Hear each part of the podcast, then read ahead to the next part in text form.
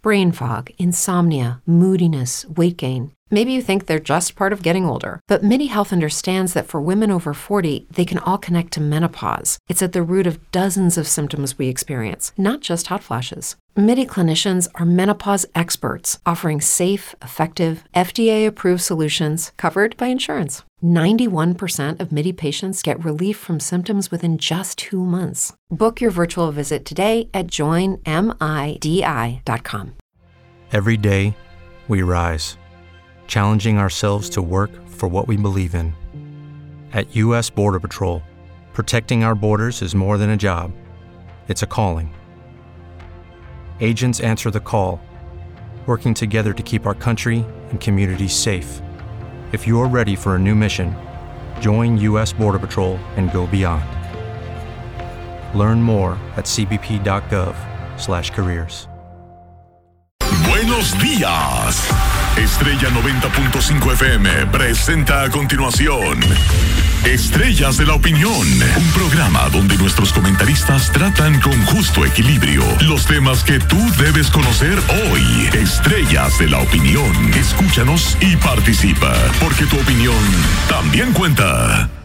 Buenos días, buenos días a toda la audiencia que siempre nos distingue en este su programa Estrellas de la Opinión en Estrella 90.5 FM, una emisora del grupo Medrano. Eh, hoy, jueves 23 de febrero del año 2023. 23-23, jueguenla, señores. Ayer se sacaron el loto, eh, lo jugaron en guerra, se sacó 26 millones. Un nuevo millonario en tu municipio. Vamos a escuchar, señores, el himno nacional.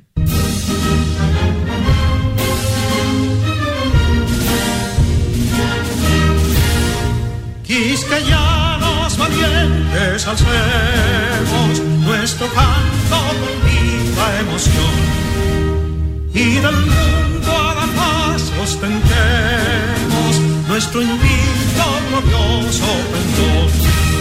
Salve el pueblo que intrépido y fuerte a la guerra a morir se lanzó cuando en México reto de muerte sus cadenas de esclavos rompió.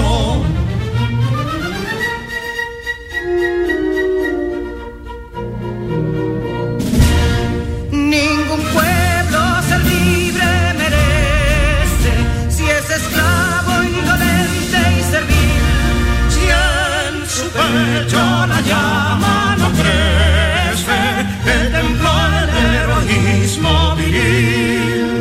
Más que estrella la incógnita y flama, siempre altiva la frente alzará. Que si fuere mil veces esclava, otras tantas ser libres habrá. Estrellas de la Opinión, Estrella 90.5 FM. Pues bien, estimados amigos, 23 de febrero del 2023. Euric, ¿cómo se siente usted? Brillanca, ¿cómo se siente usted?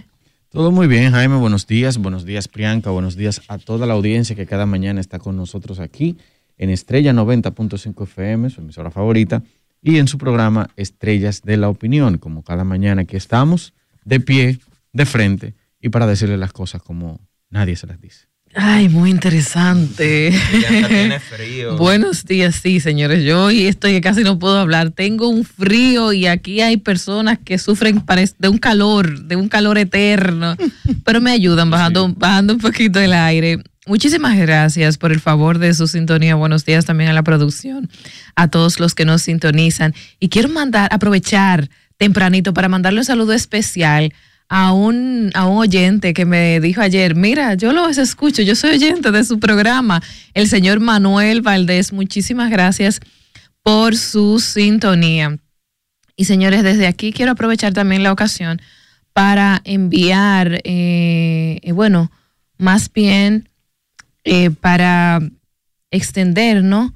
Todos mis o mis mejores deseos para la recuperación de, de Monseñor Benito de la Rosa y Carpio, que en el día de ayer sufrió lamentablemente un ACV, se encuentra ingresado en un centro de salud de Santiago. Fortaleza para todos sus familiares, para sus amigos y bueno, mucha oración, esperando que pronto pueda salir de este cuadro. Un gran luchador, un gran defensor de nuestro país, realmente eh, una persona que se ha ganado, no solamente por sus servicios religiosos, sino su persona como profesional, también se ha ganado el respeto de todos los que de una u otra forma le seguimos. Buenos días. Buenos días, señores, y de inmediato muchísimas informaciones, sobre todo en el plano de la, de la política en República Dominicana.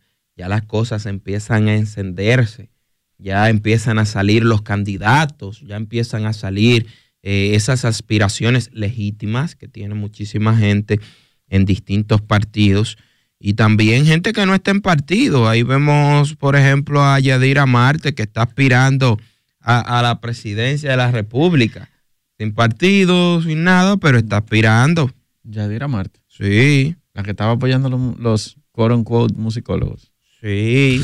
Ok. Estaba, a, la que estaba apoyando que eh, un- un- una zona de tolerancia. Una zona de tolerancia en el espacio público. No que le busquen una zona de tolerancia. Pero es que hay zonas de tolerancia. Y es lo que estábamos hablando el otro día.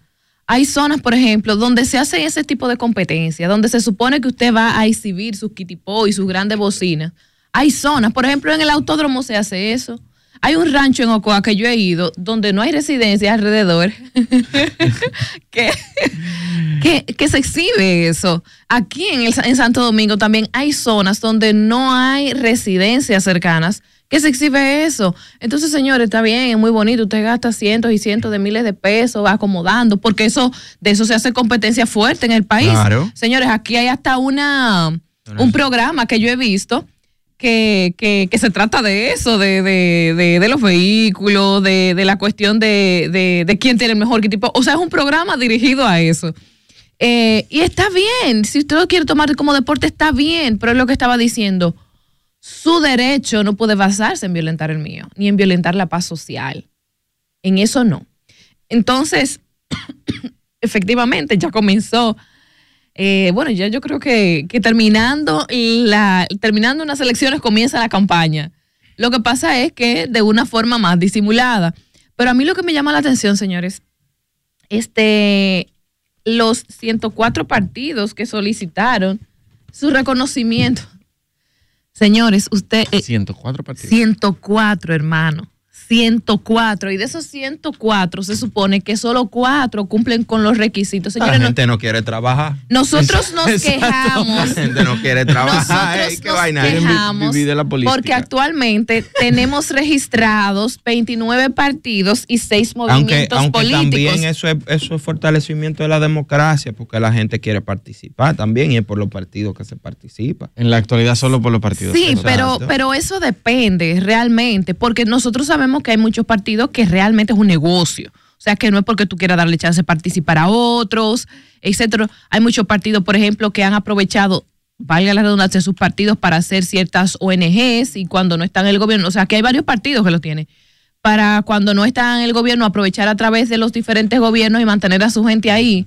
eh, como dice el doctor Manuel Núñez, con una manguera, No, mientras tanto, para que no se asfixien. Entonces, pero el número para mí es escandaloso. 104 solicitudes de Bueno. partidos, de reconocimiento de partidos. Bueno, mira, hay una realidad detrás y es el hecho de que aquí de la única forma que uno puede participar es con partido. Entonces, Sí. quien dice yo no quiero formar parte de, de X partido o de los grupos que están y quiero participar, no tengo otra forma que no sea canalizándolo a través de una organización. Entonces eso abre un abanico de personas que quieran aspirar y que lo quieran intentar. Pero también está la otra cara, que es como la mencionas, que hay personas que suscriben los partidos por un simple hecho de beneficiarse. Yo lo he dicho aquí en varias ocasiones. Que, por ejemplo, si yo soy candidato, tú tienes un partido X y tú me dices, yo te voy a apoyar, yo te digo, ok, toma X cantidad de dinero para la logística, entre comillas, y sirve para la logística, pero también para lo otro, para la logística y la gente tuya que vote por este partido, así yo sé que tú me cumpliste con la inversión que yo hice. Y eso se da mucho, se da aquí en República Dominicana y me parece que en otras partes de Latinoamérica. Pero, pero, eh, lo que tiene que ver con eso de los partidos y organizaciones, yo entiendo que nosotros tenemos que verlo en lo macro. Y es cómo lograr habilitar al individuo a que pueda participar sin tantas trabas. Porque uno, una de las cosas del monopolio partidario que hay es... Como monopolio. Hay un monopolio, líder. No. Sí, hay un monopolio. Los tres partidos, lo- no los tres partidos más grandes, sino que estos partidos que tienen eh, sus estructuras bloquean para que a otras personas se le haga más difícil construir, construir otras estructuras. Pero ahora está más fácil construir un partido. Sí, ahora es más. Ahora es más fácil. De alguna, de forma es Porque, más fácil. Claro. Lo que es más difícil es competir ahora mismo. Eh, Pero bueno, no, porque la cosa. competencia, la competencia siempre va a ser difícil. Exacto. No, no, y no. sobre todo cosa. cuando tú no tienes apoyo eh, eh, eh, que tienen otros por múltiples razones, pero siempre es así en todos No, no, lados. no. Siempre es, la competencia siempre es difícil, pero ahora es más difícil. Porque ahora eh, irse a campaña no es necesariamente el trabajo de campo que, que se hacía años atrás. Ahora tú compites más con recursos económicos, con las millonadas que tienes que votar. Y si uno no tiene apoyo, es muy difícil competir ideas contra recursos económicos. Pero es que, Bueno, es que la- el que te, atención país, atención juventud, atención equipo eh, eh, de aquí de producción, atención equipo de panelistas de Estrellas de la Opinión. Si usted no tiene cuarto o si usted no tiene dónde conseguir cuarto, no se meta político, porque usted va a gastar. Desde que tú entres gastando, y yo he dicho aquí Sí. mil veces, sin tú darle un peso a nadie.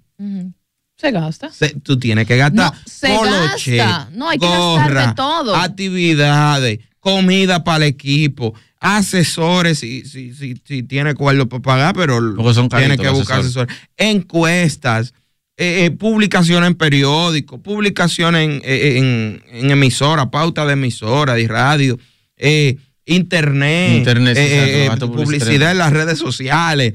Eh, que los desayunos con los líderes comunitarios. Equipo de producción. Sí, pues ya tú no puedes una reunión vacía así. Exacto, seco. Seco, no, no, te- acabas. te acabas de Ni decir, agua, Dios, ni un pancito, Dios, Pero hay un tope establecido en la ley que no se cumple tampoco. Ni se va a o sea, cumplir. si eso se Es que regulara, eso es- pero no se cumple. No, es Se que va a eso es una cumplir. quimera, eso es, eso es un eufemismo. Eso es. bueno, pero eh, está eh, ahí eh, y hay mira, que mira mencionarlo. Pero es que eso, es- eso lo ponen.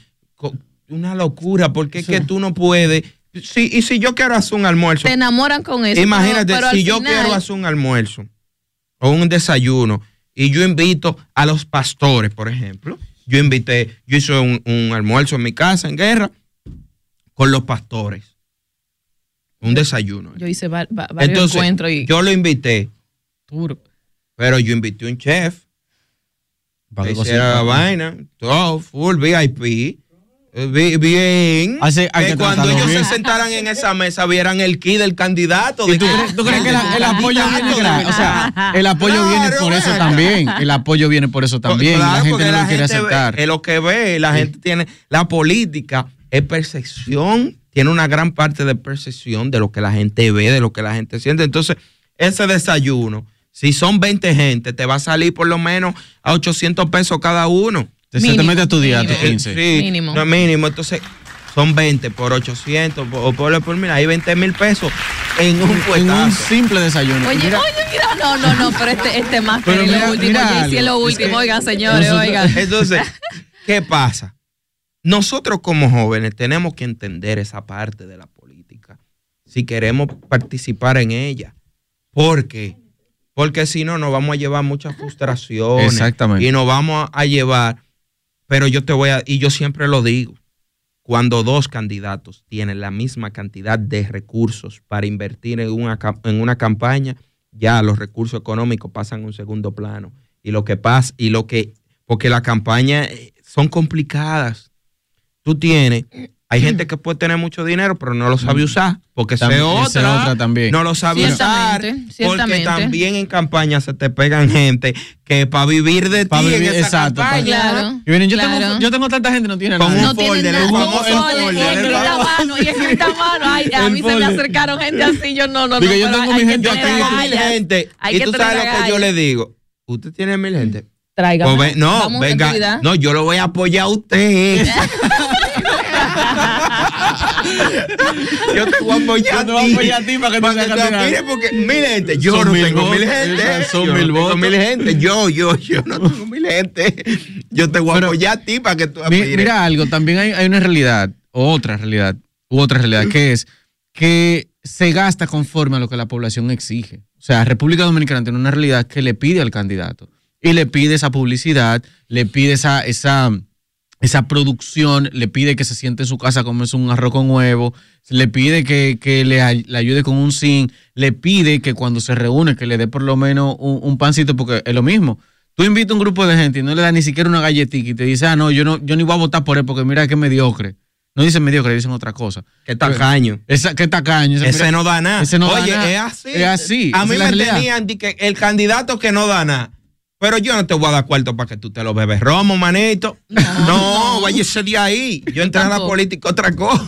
Yo tampoco, yo no doy dinero. Pero entonces los otros candidatos, porque uno tiene que Eh, jugar eh, con, las re- con las reglas que están, no es con las que uno llega. de- con esa no es con la- no es con el idealismo, No, eh, eh, óyeme, es complicado, Es complicado. señores. Es complicado. La poli- tú ves esto, esto de que de la nueva política, Exacto, hablando basura, teórico. que lo que vive. Oye, ¿cuál es la nueva política? Mario Sosa de la nueva política, regidor en Cuerú. Encuerarse su política. Tú no puedes decir Mario Sosa si no dicen cuero. Eh, no, eso va juntos, son hermanos siameses. Eh, la nueva política, José Horacio Rodríguez, que vota por contrato de Punta la Catalina sin perversión, la perversión. y apoya eh, eh, toda esa aberración de la agenda eh, maligna, demoníaca de la dictadura global. Eh, este Bartolomé- muchacho, Bartolomé Innovación Pujals. Bartolomé Pujals, eh, agarra desde que lo nombraron, se resolvieron todos los problemas del país. Bartolomé Innovación Pujar. Yo, Jonathan Liriano, eh, ya, ya no pasa nada, ya no hay No. marcha verde, ya no hay Ya no hay basura ya no hay nada, ya no hay basura en Santo Domingo Este. Ya. Ya Santo Domingo Este es un paraíso. Un paraíso. para él. Pero, Pero hay. Eh, eh, Ah, un sí, libro de sí, la sí, marcha sí, verde. sí. Pero hay libros. Entonces, tú coges de que la nueva política, Okay, round two. Name something that's not boring. A laundry? Ooh, a book club. Computer solitaire, huh? Sorry, we were looking for Chumba Casino. That's right. ChumbaCasino.com has over 100 casino style games. Join today and play for free for your chance to redeem some serious prizes. ChumbaCasino.com. No purchase necessary. Void where prohibited by law. 18 plus terms and conditions apply. See website for details. With Lucky Land slots, you can get lucky just about anywhere. Dearly beloved, we are gathered here today to. Has anyone seen the bride and groom? Sorry, sorry, we're here. We were getting lucky in the limo and we lost track of time. No, Lucky Land Casino, with cash prizes that add up quicker than a guest registry. In that case, I pronounce you lucky. Play for free at LuckyLandSlots.com. Daily bonuses are waiting. No purchase necessary. Void where prohibited by law. 18 plus. Terms and conditions apply. See website for details. todito en olla, porque es que ellos te quieren normalizar su olla. Sí, ellos te la quieren legalizar, su olla de la campaña. Claudio Camaño, mi hermano, que no tenía ni uno y sacó mucho voto, y lamento que no ganara. Porque a pesar de que eh, eh, tenemos ideas en contra, yo le tengo mucho No, y cariño. él hizo su trabajo, en Y-. Gracias a Dios. no, yo soy de la misma circunscripción de él. Él no hizo su- él no hizo su trabajo Ah, no. electoral. Él- él- él- Pues- fue a pues- guerra, por ejemplo, en guerra votan por él. Ah, Claro, lo voto porque la circunscripción 3 corresponde una parte de Santo Domingo Este, Guerra y Boca Chica, para diputados, de los que corren para diputados. Es la circunscripción más grande del país, tiene 11 diputados, creemos. 11.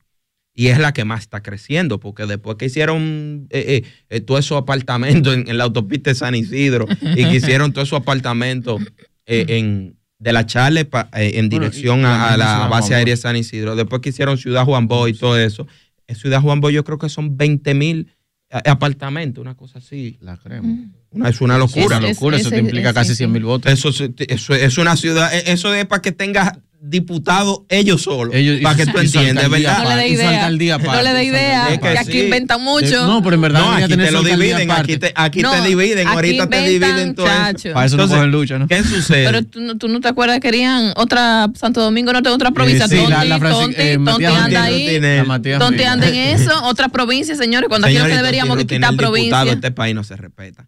Entonces, de verdad, y que diputado. golpeador de mujeres porque estaba preso por un lío. Dicen que, dicen que no, que él era inocente, pero bueno, tuvo, cogió su calor con, con ese tema. Entonces, ¿qué resulta? Claudio fue a guerra dos veces. Yo tenía gente de mi equipo, lo apoyaban a él. Y, y yo y su candidato a diputado ha venido por aquí, nunca fue, Nunca dos fue, no. veces. Pues no una, una, y di que en bicicleta. En Esos bici- tigres te quieren normalizar su olla de campaña. Su olla de campaña es la ley y eso no es así. Yo no estoy de acuerdo con eso. Mira la desconexión de la realidad, de que hay en bicicleta en guerra, donde, donde la gente no le gusta andar a pie, donde la gente coge No, un- lucha, un sol del tiene diablo que un lo que hace guerra, mi hermano. Mire, yo voy a coger, yo voy a coger, yo voy a coger andar en bicicleta con hambre, está No, loco. y, y- y- y aparte de eso, te lo digo por experiencia vivida en campaña, hermano, cuando tú te metías por algunos lugares, era en jipeta eh, eh, que había que andar, porque que, Por eh, obligación. no por forma, no obligación. No, y- y la situación de- Caminos y- vecinales destruidos, que tú tenías aquí una comunidad donde viven dos mil gente, Y hay que hacerlo. dos mil votantes. Entonces, Y, y la gente la gente ve eso a veces, ve ese aparataje y dice, ah, no, es que a veces ellos se la dan en pretencioso, pero es porque está desconectado de la realidad. Y, y muchos de los, de, los, de los teóricos que no conocen la realidad romantizan esta idea de que nosotros estamos viviendo en Suiza o en y que Finlandia. no Sí. ayudan a nadie Y también, tampoco porque ayudan a eh, nadie. esos tigres no ayudan a nadie, esos tigres no le dan una menta a nadie. Y nada más van, ¿cuáles son sus problemas? Y desaparecen. desaparecen. Tú no lo ves, tú no lo ves. Esos tipos no le hables de eso. Y esa falta, óyeme, el político en República Dominicana. Yo no sé en, en- en Estados Unidos, en Suiza, eh, eh, yo no sé en esos países. Ahora, en República Dominicana, el político tiene que tener un compromiso social. Porque es que cuando tú vas a la casa de una. ¿Y cómo es que yo voy a ir a la casa de una gente? Y que, que vote por mí. Que como diputado yo no le voy a resolver nada tampoco. Porque es mentira. Un diputado no resuelve nada. No, un que- que no, no un representante. Usted puede representar ideas que ahora es que están entrando esas ideas Sí. en el debate y con una nueva juventud formada que entiende lo que es derecha, que entiende lo que es izquierda, que entiende lo que es patriotismo, que entiende lo que es globalismo. Eso, pero es una minoría. Una minoría. Es una En- en minoría. lugares muy urbanos. Los Entonces, debates son importantes. Cuando Muy tú vas y te sientas en una casa con piso de tierra, Que no sabes que si son- comieron o no, si desayunaron. que se tú vas y son las once y media de la mañana y esos calderos no están prendidos, varón. ¿Y qué lo que qué disparate que usted está hablando? Esa gente O sea, no, lo que no me hable de, no me hable de que, que- que yo voy, que yo voy a resolver los problemas del país. No me hable de eso. Ellos te ven y ven un mulo de pollo en tu cabeza. Exacto. Ay, Dios es verdad, Señores, es verdad. Señores, yo llegué a ver gente que yo, yo después en conversaciones privadas, yo, llevé, yo llegué a ver gente que a las 2 de la tarde se estaban comiendo lo que le llaman una sopa boba. ¿Ustedes saben lo que es? Sí, sí, la Pero sopa, claro, la sopa de fideo claro. con un cilantrico y un ajo. Y la sopita. Y un chin Y si arroz. acaso aparece. A las 2 de la tarde. Y a mí eso me parte el alma. Entonces yo no le voy a dejar mil pesos. Tenga, eh, resuelva. O- o O, le no va- me hable de eso. o Di te que, que, que eso es clientelismo. Esa gente lo que está pasando hambre ahí. Y, que, y que tal vez, como dice Eury, yo soy su única salvación de que ellos reciban algo por el momento No, ese día. y- o venir con teorías de que, ¿qué usted piensa del aborto? Sí, di que, habla de días. aborto en guerra. Oye. Buenos días, ¿quién nos habla y desde dónde? Buenos días, Ana María de Santo Domingo Este. Buenos días. Yo no sé si ustedes se han dado cuenta si el alcalde Andújar ha hecho algo, pero yo no he visto nada. No, pero en, en Santo Domingo. Este, qué bueno que usted llama. Santo Domingo Oeste, yo le llamo la sal. La sal. Sale la de sal. uno, de uno malo. Óyeme, óyeme. eh, ustedes ahí han tenido una mala suerte, que no han tenido alcaldes que hagan algo. Primero tenían a, a este señor Francisco Fran- que lo, tú sabes lo que hacía ese señor. Ese señor, el presupuesto de la alcaldía, él lo que hacía era repartirlo. Él salía desde las 7 de la mañana a caminar Ya. y todos los tigres todo, repartía dinero hacia lo loco. Eso era lo que él hacía. Entonces, la gente decente, como esta oyente que no acaba de llamar, tenía que sufrir de que la mayoría de esos eh, eh, personas sin ningún concepto votaban por él y todo el mundo sufría. Ese señor duró muchísimos años siendo alcalde. Y cuando él dejó de ser alcalde, porque eh, aspiró a senador por el PRD en, en ese momento, puso a su A hijo, su hijo. A su hijo. a su hijo. que tampoco hizo nada. Entonces ahora Andújar, Y que tenía mucho escándalo. muchísimo menos hacer nada por ese municipio. Un municipio que necesita, señores, muchísimas cosas. Santo Domingo Oeste. Porque, eh, si yo no me equivoco, Santo Domingo esto lo hicieron reciente. O sea, no, y- Oeste, Santo Domingo Este tiene como municipio lo mismo que Santo Domingo Este. Buenos Bueno, días. hace 20 Com- años. ujú, como municipio. Buen día. Buenos Habla días. Alejandro de San Cristóbal. Saludos Eh, San Cristóbal. pregunta. ¿Cuál partido ustedes recomiendan para gente joven que quieran integrarse y aportar y tener una visión global? Piensen bien esa pregunta y respondan. Yo no soy vocero, yo en particular, no soy vocero de ningún Una partido. pregunta yo tampoco, yo Yo, tampoco. ahora, yo sí le puedo decir por quién no votar. Exacto. Yo sí le voy a No. decir por quién no vote. El que apoya aborto, el que apoya a la haitianización de este país, el que apoya, todo el que usted ve que Altagracia Salazar, Luchi Lora, Marino Zapete, Edith Feble, eh, eh, eh, Juan Bolívar Díaz, Andrés Le Mateo, tú el que esa gente apoye, no lo apoye. Váyase por la vía contraria. No, y también. De una, esa, esa es una referencia exacta. Tú- Toda esa gente lo que apoyen, por ejemplo, esos fueron los voceros de Manuel Jiménez. Ay, esa sí. sal, sí. Ay, sí, ya- esos fueron los voceros. ahora, calladitos, No, y calladitos. algunos de ellos dicen es que, que Manuel Jiménez ha hecho de todo ahí, pero que, que no tiene voceros a su favor. Oye esa vaina. que le den un paseo, coño, por Santo Domingo Este para que ellos vean. Entonces, yo sí les puedo decir que por voten bien por gente que no apoye esa agenda globalista que quiere subir impuestos, porque esa es otra, Sí, si usted otra, trabaja, eso no es porque gratis. eso no quiere subir impuestos para pagar toda esa, toda esa vaina de vagancia. Vamos a ir a una pausa y vamos a regresar con el mismo tema. Sí, sí. Sí, porque para que ustedes, porque es bueno y veo que la Tengo algo para, para, para él. Sí, claro. Está bien. Estrellas de la opinión. Estrella 90.5 FM. Regresamos, señores, con el tema. Hagan sus llamadas. Priyanka le va a decir por quién votar y por quién no votar. No, yo no le voy a decir por quién votar. Una, una, una recomendación, una recomendación, pero esto es muy particular, este, es que vengo diciendo desde hace mucho tiempo, a veces tenemos que mirar los candidatos y no los partidos, porque en todos los partidos, bueno, no en todos, en muchos partidos hay muchos candidatos buenos y hay muchos candidatos malos. Entonces, nosotros como votantes tenemos una responsabilidad también de evaluar cuáles son esos candidatos. Verifique qué, qué recorrido, qué trayectoria social ha tenido ese candidato, quién es, cuáles son sus ideas, qué ha hecho, cuál es el recorrido que tiene. Eso nos va a ayudar a nosotros a elegir mejores funcionarios. Buenos días, ¿quién nos habla y desde dónde? Y eso que tú dijiste ahora, Priyanka, va a ayudar a Jaime con una propuesta que él hizo que yo ahora la voy a continuar con él. Así que ustedes creen la ley de reflexión, la ley de atracción. Eso significa que cuando uno piensa mucho una cosa que se puede dar, se le aparece y se presenta el momento. Mira cómo ustedes pusieron el momento para esta propuesta que la voy a traer Jaime. Él tiene el perfil para hacerlo.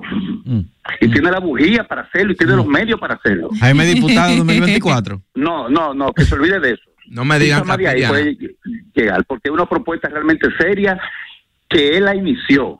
Miren cuál es. En esta crisis ahora que hay con el Servicio de Salud de la República Dominicana, donde el Colegio Médico y las ARS se están disputando los intereses y la población no aparece que la defienda, porque llevaron a un representante de la DIDA y para mí quedó flojo, que no puede hacer trabajo por de recursos, etcétera. Ahora mismo la población está protegida y el mismo Jaime en un programa dijo que no hay que a la población. Vamos a hacer lo siguiente, no tiene que hacer desayuno, Jaime, un café solamente. Convoca a un grupo de personas voluntarias que se quieran integrar a un frente de defensa de la de los de los servicios de salud, de los de los de los afiliados voluntarios decentes. Eh, yo te puedo conseguir incluso hasta par de hasta par de, de expertos en seguridad social, gente de, de junta de vecinos, eh, quizá políticos aparecen ahí, de esos políticos reaccionarios que, que entiendan el, el, el- el propósito y hacer un frente y vamos a comenzar a defender a los afiliados, a la gente. Buena con idea, real-. Con una, con una real con una real propuesta. ¿Qué está pasando? ¿Por qué no está recibiendo el servicio? Si, es la, si son las ARS o es el Colegio Médico Americano y vamos metiendo al medio y chiquitico así comenzando, vamos a ir creciendo, vamos a ir creciendo, ¿por qué? Porque va a ser una, una necesidad que la gente necesita, porque no es que la defienda, solamente están peleando o buscando los intereses, dos grupos, cuando hay un tercer grupo que se está afectando, y esos dos grupos tienen que ir en beneficio ambos de un tercer grupo, vamos a hacer el frente que tú propusiste, mi hermano. eh, convoca, tira el fuetazo, que, que yo no esté en el país, que ya casi yo me voy. Yo te voy a escuchar y me voy a meter al grupo. Ahora, Ciudadano allá, se ha dado una vacaciones a- a- buenas por- aquí. por la puerta grande. Esa es mi propuesta para ti. Muy buena propuesta, ciudadano. Te voy a escribir. Se da una, una vacación larga, sí. Pero fíjate, cuando, cuando un, un radio escucha nos llama y nos dice por quién votar, eh, de hecho, tengo un comentario que va muy alineado con eso. Es difícil decirle a alguien, mira, vota por fulano. Porque una, como dice Jaime, yo tampoco soy vocero de nadie, de ningún partido, ni de nada. mm, mm. No. Ahora, eh, aparte de eso, está también la parte de yo como ciudadano, yo debo investigar a quién voy a poner a administrar lo que yo le pago al Estado. Porque es otra. El ciudadano tiene que hacer su tarea. Tiene que investigar sus candidatos y tiene que investigar los partidos. Y si los partidos ninguno le atina, pues a- apoye la política de otra forma, exprese sus ideas. Ya tenemos una forma democrática de expresarlas a través de las redes sociales, muy democrática de hecho. Porque de partido a partido, en mi opinión muy personal, aquí hay pocos. Pocos. ¿Por qué? Porque en la mecánica de la política y bajo la realidad de República Dominicana es difícil sacar uno que tú puedas decir, este es. Ahora, eso es una realidad no solo de República Dominicana, es una realidad de la política en sí misma. ¿Por qué de la política en sí misma? Porque la política va de la mano con la población donde se ejerce la política. Entonces, República Dominicana hoy, porque algo que uno dice poco, República Dominicana hoy tiene eh, legisladores, tiene alcaldes, tiene regidores, tiene presidentes, tiene eh, ministros que son y ejercen corrupción porque el dominicano como tal se hace de la vista gorda cuando hay corrupción.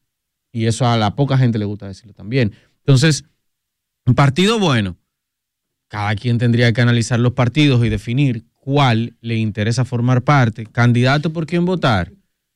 Analice bien usted también y haga su propio juicio de valores, porque el ciudadano tiene su cuota de responsabilidad de investigar.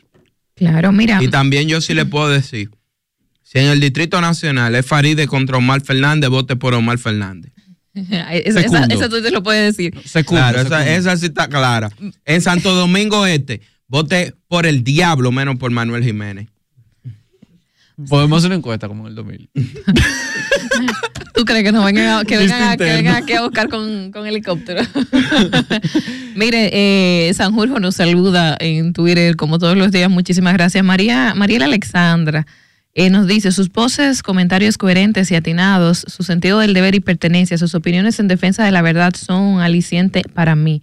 Estrellas de la opinión les valoro. Muchísimas gracias por, su por sus palabras, señora Mariel. Son muy importantes para nosotros. Este, ¿por quién es que hay que votar en Santo Domingo Este? Por cualquiera, menos por Manuel Jiménez.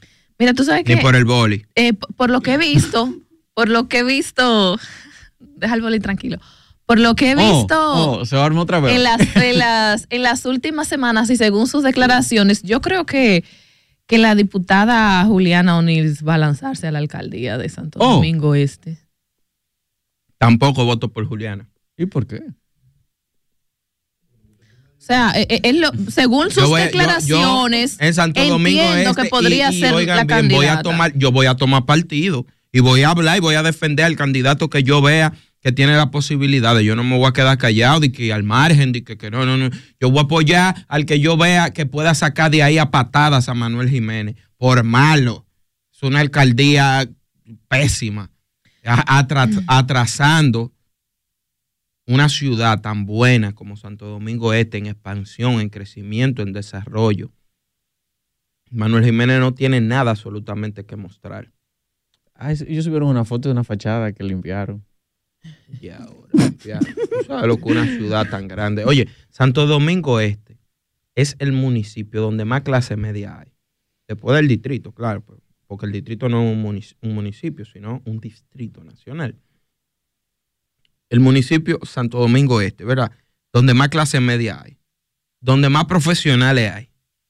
Hello, it is Ryan, and I was on a flight the other day playing one of my favorite social spin slot games on chumbacasino.com. I looked over the person sitting next to me, and you know what they were doing? They were also playing Chumba Casino. Coincidence? I think not. Everybody's loving having fun with it. Chumba Casino is home to hundreds of casino style games that you can play for free anytime, anywhere, even at 30,000 feet. So sign up now at chumbacasino.com to claim your free welcome bonus. That's chumbacasino.com and live the Chumba life. No purchase necessary. Group. Void were prohibited by law. See terms and conditions. 18 plus. Hello, it is Ryan, and we could all use an extra bright spot in our day, couldn't we? Just to make up for things like sitting in traffic, doing the dishes, counting your steps, you know, all the mundane stuff. That is why I'm such a big fan of Chumba Casino. Chumba Casino has all your favorite social casino style games that you can play for free anytime, anywhere with daily bonuses. That should brighten your day a little.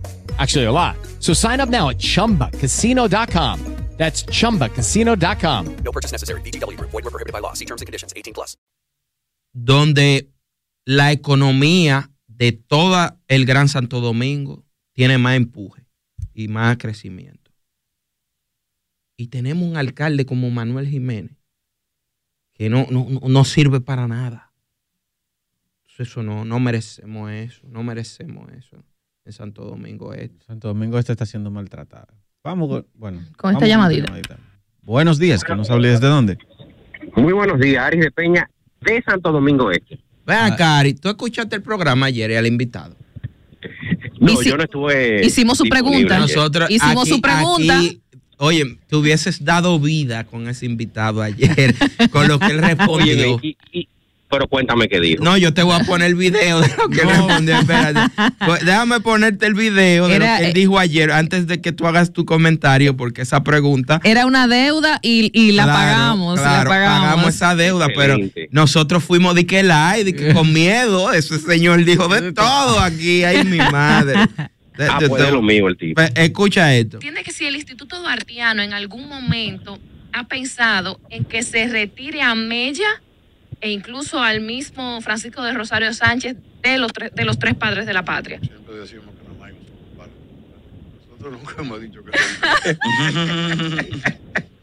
Ustedes como Instituto Duartiano potencian a Duarte por encima del legado de Ramón Matías Mella y de, y de Sánchez. Pero qué legado, eso fue Duarte. Eso eran Ate- discípulos de Duarte. Óigame, óigame, es que Sánchez y Meyer eran discípulos de Duarte y, siempre lo admitieron. Y ellos, perdón, es que en vida, en vida, ni Sánchez, ni Mella, ni nadie de la Trinitaria se consideraba igual a Duarte. Oh. Duarte era el cerebro, el que dirigía, el que decía todo. ¿Y qué pasó? Bueno, que Sánchez se hizo baecista y Mella santanista. Ay, Dios mío. y Ay, entonces, ay. Ya usted escuchó, Eso, Aris, ahí. de acuerdo. Hay una frase que yo uso y es que sin Duarte no hay Sánchez ni Mella. Ay, Dios ni el resto mío. de los trinitarios. Yo creo que, que hay, hay que inscribir a, a Ari en el Instituto Duartiano. Definitivamente. Sí, sí. Prometo a que si llego a un escaño en el Congreso, ese va a ser uno de los primeros proyectos de ley que yo voy a promover. Bueno, bueno. Aris, ¿y vas a decir de Santo Domingo Este? Mira, yo he expresado ya mi decepción con Manuel Jiménez, porque yo he dicho que yo he apoyado a Manuel Jiménez. De hecho, eh, las dos veces que ha sido candidato, lo he apoyado yo militando desde otro partido del cual él ha sido el candidato. Pero decepcionó lamentablemente. ¿Quién entiendo que puede ganar? Aunque lo de Juliana está muy en pañales todavía, yo entiendo que Juliana puede ser una opción. Juliana fue de las diputadas más votadas y fue la que menos campaña hizo, ojo con eso. Entonces, eh, eh, eso me muestra que ella pues, es un fenómeno de popularidad. Pero quien está mejor posicionado ahora mismo es Luis Alberto. Y, y créeme que Alberto, Partido de la es- Liberación es Dominicana. el candidato, es el alcalde. ese es el alcalde ah, hoy. Y yo he tomado en consideración y se lo he expresado al mismo Luis Alberto. Mira, yo te voy a apoyar desde aquí, desde la Fuerza del Pueblo. Porque es que yo tengo que ser coherente en torno a lo que le conviene al municipio, no en torno a lo que me conviene a mí como militante de la Fuerza del Pueblo. ¿Me va entendiendo? Sí, Así es. Interesante. Y, y- y Entonces, el perfil de Elmin. Novoa. Lo, lo del boli. ¿Qué te parece el perfil de Elmin Novoa? ¿Eh? ¿Perdón? Elmin Novoa, ¿qué te parece en Santo Domingo Este? Mira, no conozco su trayectoria. Ok. no puedo emitir ningún juicio de valor. ¿Tú ibas a decir Al del boli, boli qué? Que siga como diputado. ¿A quién? Al boli. pero... ¿Qué él ha hecho como Era- diputado? Eso le iba yo a preguntar qué ha hecho. Mira, No sé lo que ha hecho como diputado, pero si aspira a la alcaldía se va a quedar sin pito y sin flauta. No, ya él se la aseguraron. La, la diputación se la reservaron en la boleta del partido porque hubo una reunión y eh, Ah, Danilo Medina y toda la dirigencia del PLD de la zona que en un momento estaba haciéndole frente y querían apoyar al boli, haciéndole frente a Luis Alberto, ya ahí se buscó un bajadero y resolvieron eso y Luis Alberto es el candidato de consenso. Ok, ok. Bien hecho, mejor porque di que boli, oye esa vaina. No menos. Muchísimas gracias, Ari, por tu llamada. ahora que, que tú, que, tú me, que, que pusieron el, el tema justamente y, y ayer se habló de Pedro Santana, quiero eh, brevemente decirles que el pasado 3 de febrero el senador de la provincia de San Cristóbal, Franklin Rodríguez, justamente depositó un proyecto de ley que dispone la exhumación de los restos de Pedro Santana del Panteón de la Patria y su posterior traslado a la Academia Militar Batalla de las Carreras. Estoy de acuerdo, coño. Mira, Franklin, buen proyecto. Mira, yo, yo iba a comentar algo y creo que va muy, muy alineado con esto justo de Pedro Santana. Y hay una parte que el ciudadano ignora y es la sobreexpectativa con el candidato. Hay mucha gente que se hace una sobreexpectativa con el candidato y Manuel Jiménez y el mismo Luis Abinader han sido eh, no víctimas, sino han tenido ese resultado. Porque Manuel Jiménez vendió una sobreexpectativa de que él iba a ser de Santo Domingo Este una Suiza, un paraíso. una ciudad justa y creativa. ni es justa ni es creativa. Y Usted lo que hizo una ciudad llena de basura. Exacto. Y lo mismo pasó con Luis Abinader, que en campaña el PRM decía que iba a ser todo absolutamente diferente de una manera drástica. Y en quiero que conste en acta que Manuel Jiménez es mi amigo, que lo quiero. Gracias a Dios. Lo quiero, pero es que. Dios mío, una cosa, una cosa es la amistad y otra la gestión. La, la, Se ataca la gestión, no la persona. No la persona. El avance de Santo Domingo Este no puede estar su- supeditado a una amistad mía con él, no, espérate. Usted lo está haciendo malísimo, Mira, hermano. mira, justamente en ese comentario, Ani Esther Burgos dice, Manuel Jiménez ha hecho la más mala gestión que síndico alguno haya hecho. Terrible, desastroso, es el top de los peores. Te aseguro que Dio Astacio o cualquier otro lo habría hecho aún mejor. Superar al cañero. Diez mil veces. Superar al cañero era difícil.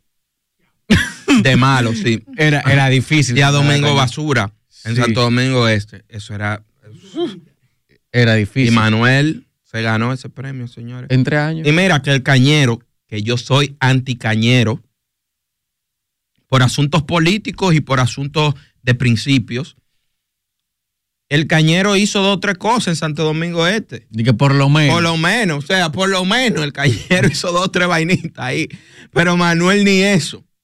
Ni eso. Vamos con esta llamada. Buenas, ¿con quién tenemos el honor desde dónde? Muy buenos días, Jaime. Buen día. Mira, yo soy un fiel doliente de los últimos ocho años de Santo Domingo Este. Junior Pineda. Hey, hermano. Bien, placer escucharlo a todos. Placer Bueno, nuestro. yo entiendo que necesitamos personas jóvenes, preparadas, que entiendan cómo la generación ha ido cambiando. Para mí, un empresario joven que ha ido trabajando desde, desde sus inicios, como tú, como yo, no de padre pobre, en la calle, joseando, como decimos. Elvin Novoa, un buen prospecto alcalde. Él es un diputado seguro, pero como alcalde lo haría excelente. Feliz día para todos. Muchas gracias. Muchas gracias. Yo que conozco a Elmin Novoa me circunscribo a ese comentario 100%.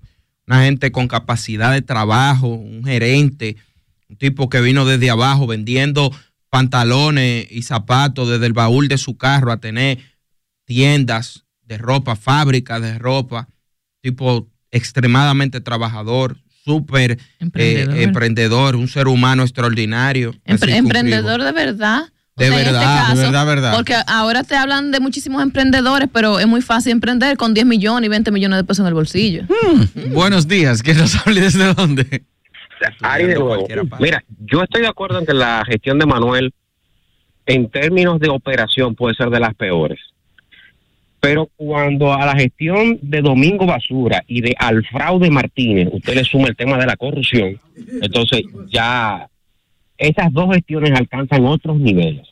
Porque yo que conozco a Manuel puedo decir que las cosas no le han salido como él eh, nos vendió. Lamentablemente el cargo le quedó grande. Pero Manuel es un hombre serio. Eso hay que reconocérselo. Nosotros Yo, pensaba lo mismo que tú de su dos seriedad. bandidos. Uno de ellos, yo no voy a decir cuál de los dos, pero uno de ellos con expediente por ladrón. Búsquenlo. Porque uno de los dos, de los otros dos alcaldes, tiene expediente por ser ladrón. Bueno, fuerte ahí. Buenos días, ¿quién nos habla y desde dónde? Eury, sí. yo con 20 millones de pesos, en dos años le traigo 100 millones. De ahí a ahí. ¿Cómo así? Oye, oye, oye. Con 20 millones de pesos, yo te hago por lo menos seis apartamenticos de 4 millones de pesos. 6 por, 6 por 4, 24. Eso lo hago en 8 meses. Así mismo. Escuché. Yo estoy buscando, yo estoy buscando darle un manazo a un banco y no encontré. Vamos con esta otra llamadita. A los 10 meses te hago por lo menos 12 apartamenticos de 4 millones. Suma y sigue. En dos años te traigo 100 millones. Es así. Es así. Buenos Buenos días. días, ¿quién nos habla desde dónde? Sí, buenos días, chicos. Hola, Ani. Hola, corazones. ¿Cómo están todos? Bien, bien. Miren, oigan, ¿qué es lo que pasa con el tema que decía eh, eh, Aris sobre la corrupción, sobre que los dos alcaldes tenían casos, etcétera, etcétera, de corrupción? El problema es que la gente del común no está mirando lo que internamente se pudieron haber robado o malversado. Lo que los municipios miran es el estado de las calles, de los espacios públicos y demás. Incluso la gente llega a decir, bueno, si robó, pero si hizo algo, pues por lo menos estamos conformes, aunque sabemos que robar no es validable. Pero por lo menos usted ve lo que hizo. Pero Santo Domingo Este, señores, yo no vivo en Santo Domingo Este, pero la mayoría de mis actividades la hago por ahí porque mi iglesia, desde que soy muy jovencita, está en Santo Domingo Este. Y nosotros somos que limpiamos la- los alrededores. Desde el cañero nosotros lo limpiamos porque no pasa la- no pasa el camión y, y si pasa para que pase y lo tengan en ruta la iglesia tiene que darle su chevito a los a los recogedores Oh, o sea que sí hay que hay que darle lo suyo como quiera. Ay, Padre eterno. Muchísimas gracias, Ani, por su llamada. Fíjate, fíjate, fíjate, fíjate. Y el, el punto está en cómo uno logra que estas cosas mejoren eligiendo correctamente a los candidatos y futuros candidatos. Buenos días. Jaime. Eury. No, Sí, cuéntanos. Pero ese video que ustedes reproducieron hace un ratico de, de Sebastiano, esto es como terminando a los demás, digo yo, a los demás padres de la patria que fueron batallas, fueron pajadores y, y criados aquí en este país, mientras Duarte estuvo fuera, de su mérito. Yo considero lo mismo. Buenos Ellos días. quieren poner a Duarte por encima de todo el mundo, que de verdad, pero tampoco tú tienes que patear al otro. Buenos días. ¿Quién nos habla y desde dónde? Que es el colega por aquí. ¿Cómo están todos? Sí, todo muy bien. Cuéntenos. Hermano, fíjate con respecto a Manuel Jiménez. Yo creo que Manuel Jiménez realmente no está haciendo un buen trabajo. E incluso todos los años, no sé si he visto una publicidad, pero en la Avenida España hacen un pequeño carnaval. Ni siquiera eso. ¿Dónde está el dinero de Manuel Jiménez? ¿No está en la calle o estará en su bolsillo? Bendiciones. Es una buena pregunta. Claro, porque el dinero está ahí. ¿A dónde va? Uno no ve que se está No, gastando. Eso es verdad. Buenos días. ¿Quién nos habla y desde dónde? Saludos, bendiga equipo. Gregory le habla. Adelante, Eh, hermano. Con el tema de los síndicos, no justificando a ninguno, obviamente, porque su gestión está ahí. Eh, nos vamos para, para la parte que nos corresponde a nosotros. Eh, ¿Cuántos ustedes conocen que paguen los servicios de basura? En el barrio donde yo vivía, el único que lo pagaba era mi abuelo de la casa. Y, y- y le decían que era un pendejo porque pagaba eso. Y Ahora viene un que fideicomiso que para la basura. grandísima. Son muchísimos. Atención No, país, ahora viene un fideicomiso para la basura y la gente va a tener que pagarla. Buenos días, ¿quién nos habla y desde dónde? Buenos días, chicos. Alexandra, autopista San Isidro, ¿cómo están? Todo Hola, bien, Alexandra. gracias. Esperamos que tú Y también. bueno, un placer saludarles. Con respecto a Manuel Jiménez, difiero del comentario de Aris. Manuel Jiménez, la palabra serio, el tú decir seriedad, eso como que es tan amplio y abarca tanto. Si él fuera serio, hace rato que hubiese renunciado de ese cargo y se hubiese declarado incompetente. Porque el que no roba por acción, roba por omisión. Si usted tiene el presupuesto y lo cuartos en los bolsillos, ejecute. Es un atracador. Bueno. Bueno, ya no tenemos más llamaditas, pero un fideicomiso para la basura, por la acenta bien el nombre de Luis Fideicomiso Binader que yo le puse. Bueno, nosotros, nosotros tenemos casi 50 proyectos de fideicomiso ahora mismo. Buenas, ¿con quién tenemos el honor y desde dónde? Jaime Giovanni, lo que pasa es que no es lo mismo ser gerente que sabe gerenciar. Para mí que eso es lo que le ha pasado a Manuel Jiménez. Manuel Jiménez se ha dejado superar por el Ayuntamiento de Santo Domingo Este, eso es lo que pasa. Bueno. Yo sí sé que en el Ayuntamiento de Santo Domingo Este hay unas, unas botellas interesantes, desde hace mucho tiempo, porque las denuncié en el 2021. De hace mucho tiempo. Bueno, este país, este país es este país. nuestro país es nuestro país. Fíjate, con eso de también de la recogida de basura que dice Gregory, menciona Gregory, también hay una realidad. El ciudadano no paga el servicio y es eh, imposible tú tener un servicio de calidad cuando ese servicio no se costea por quien lo recibe. Sin embargo, también hay, hay, hay unas cuantas variables en cuanto a la educación, en cuanto a la educación en cómo manejar los desechos, en cuanto a la regularidad con la que pasan los camiones por los lugares. O sea, aquí no se ha pensado, y, y me refiero a casi todas las ciudades, no se han sentado a pensar cuál es la- como cuáles son las necesidades puntuales de cada ciudad para solucionar el problema de la basura. Por supuesto, yo estoy viendo ahora lo del fideicomiso para la basura, al parecer tiene debate o está en debate desde hace un tiempo, yo no lo había visto. El, fideicomiso público-privado para la gestión integral de los residuos sólidos, dice aquí la presidencia, desde diciembre de 2021. Pero probablemente nos vendan esta idea de, de que el sector privado lo puede manejar mejor en sentido general o de que un fideicomiso viene a solucionar el problema. No nos llevemos de eso. Aquí no es un asunto de quién lo gestiona 100%, es un asunto de cómo se aplica la norma para solucionar el problema. Pero mira, eso es un grave, eso es grave.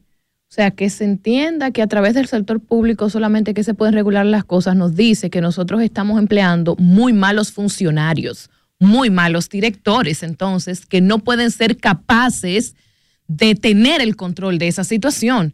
También. Y eso es lo que nos están diciendo. Buenos días, ¿quién nos habla y desde dónde? Buenos días.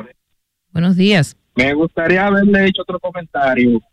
Me gustaría que ustedes hicieran la pregunta, ¿qué ha pasado en la autopista 6 de noviembre de San Cristóbal? Que el gobierno anunció que le invirtió en dos partidas 1.200 millones.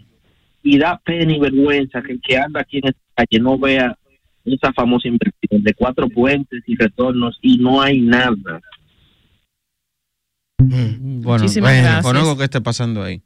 Bueno, vamos a una pausa comercial y continuamos con más temas aquí en Estrellas de la Opinión. Tú también puedes ser una estrella de la opinión. Llámanos al 809-531-9050. Porque tu opinión también cuenta. Pero nadie dice. Regresamos, amigos. Aquí deberíamos de tener un, un detrás de cámara. Sale todo el mundo de aquí cancelado. Ay, Dios mío. Ay, Dios mío. Lo que pasa detrás de cámara es heavy. Me duele hasta la cabeza de reírme. Bueno, y, y te toca a ti. Yo con un tema Así tan que cálmate, serio. Tú con un respira, tema tan serio. respira profundo. Vamos, vamos, vamos, vamos a volver a Dame, la dame un trago aquí de agua. De agua, de, agua, de, de agua. agua. Muy temprano, muy temprano. el aire. cosa, Sí, sí, es muy temprano. Jaime, Jaime viene con un tema muy interesante, señora. A pesar de que nos estamos riendo detrás de cámara, es algo que nos afecta a todos, desde y a todos y a la generación que viene, Jaime. Así es. Miren, amigos. El tema de la educación sexual es un tema que en República Dominicana se ha tocado desde hace mucho tiempo. Cuando yo estudiaba en, en la primaria daban educación sexual y reproductiva, daban moral y cívica.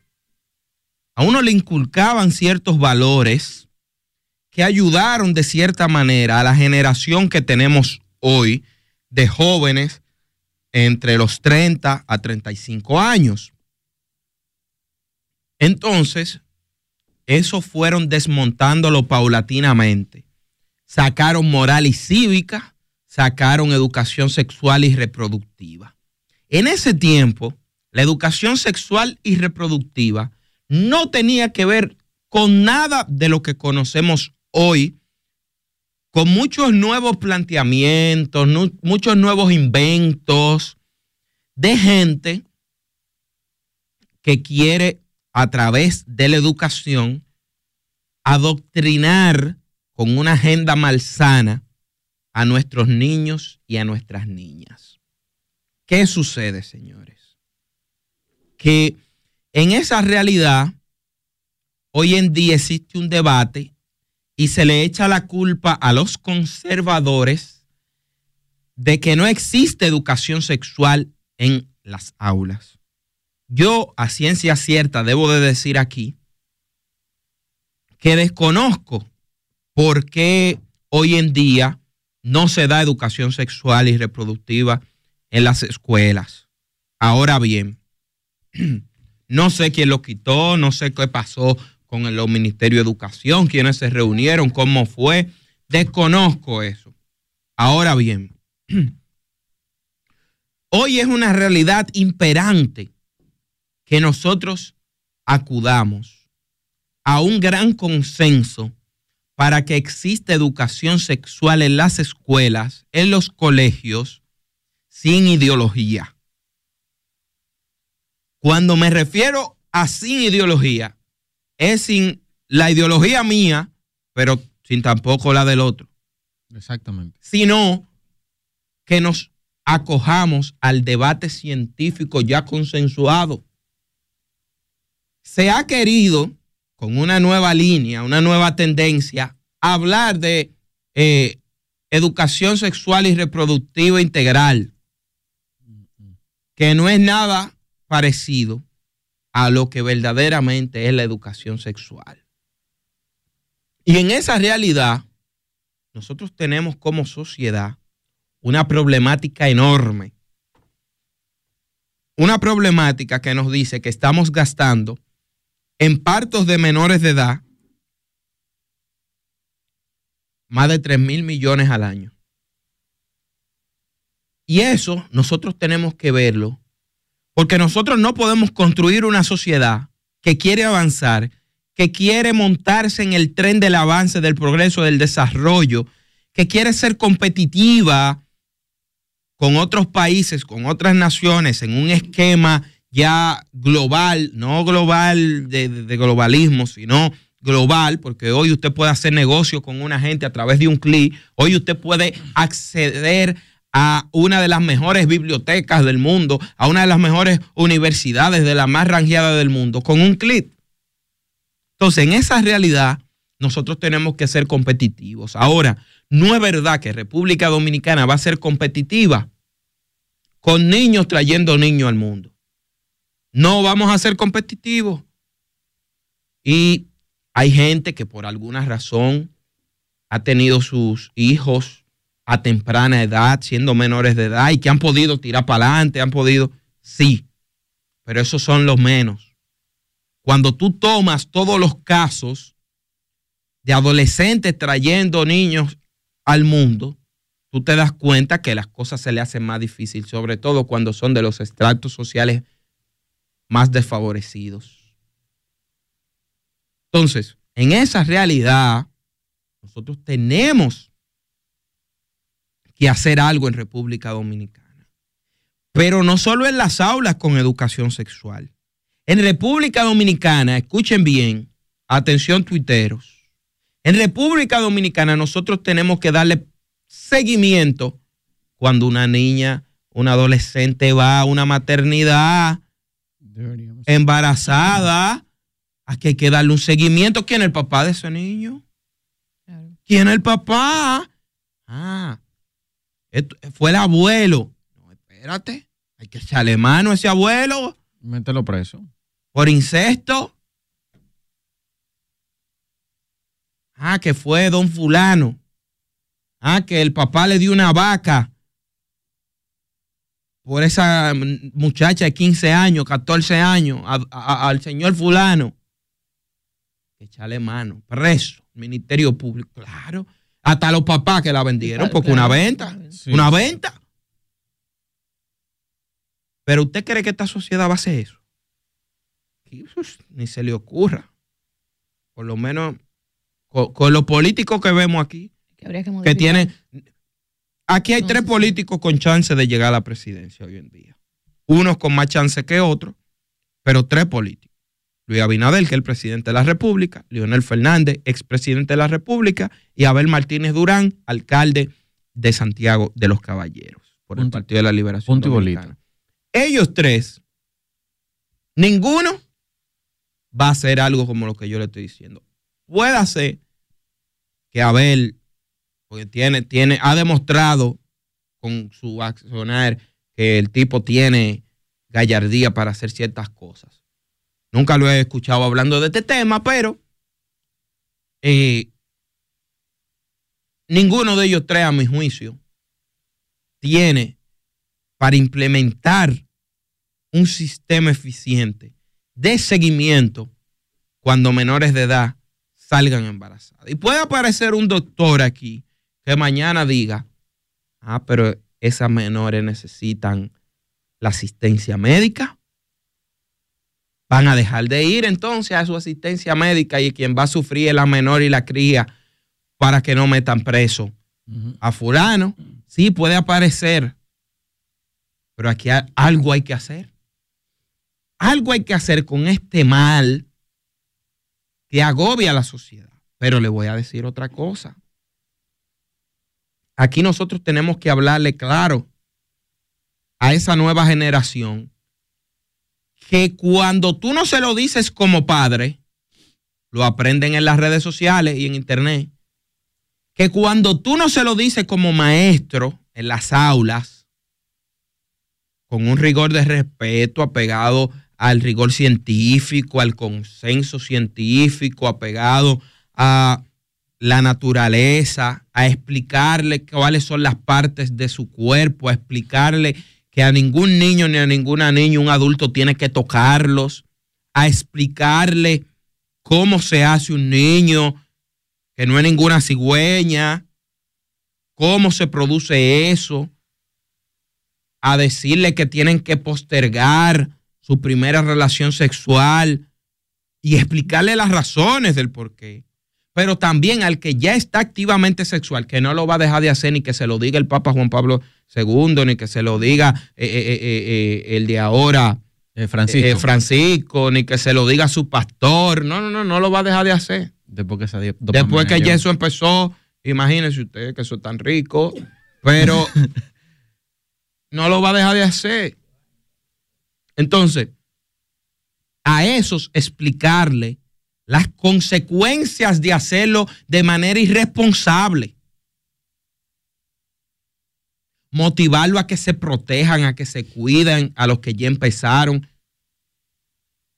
Explicarle a esos jóvenes la consecuencia de un aborto, cómo es un aborto, como me enseñaron a mí en una iglesia, que me enseñaron un video de cómo descuartizan una vida en el vientre de su madre. El que ve eso es antiaborto obligado, porque el que tú estás viendo cómo le entran una pinza y, y empiezan a descuartizar, a desmembrar, Y una aspiradora. y una aspiradora luego para sacar. Bueno, se hizo un video viral con eso. Y ese video a mí me lo enseñaron hace 20 años, prácticamente.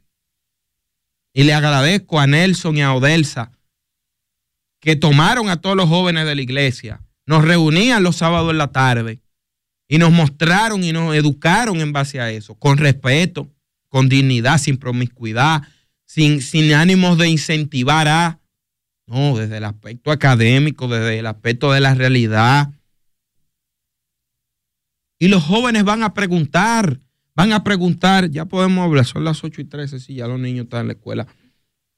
¿Qué es masturbarse? Te lo van a preguntar porque alguien se lo dijo y va a llegar el tema a la conversación. Ahora, hay que explicarle qué es eso, las consecuencias de, porque eso no es malo en el sentido de la explicación. Explicar, tener esa conversación no es malo. Y esas conversaciones son necesarias y yo estoy de acuerdo con eso. Ahora, no me vengan a mí de que con una educación sexual, de que de desconstruir al hombre. La nueva masculinidad. la. Una La rastrería. nueva masculinidad.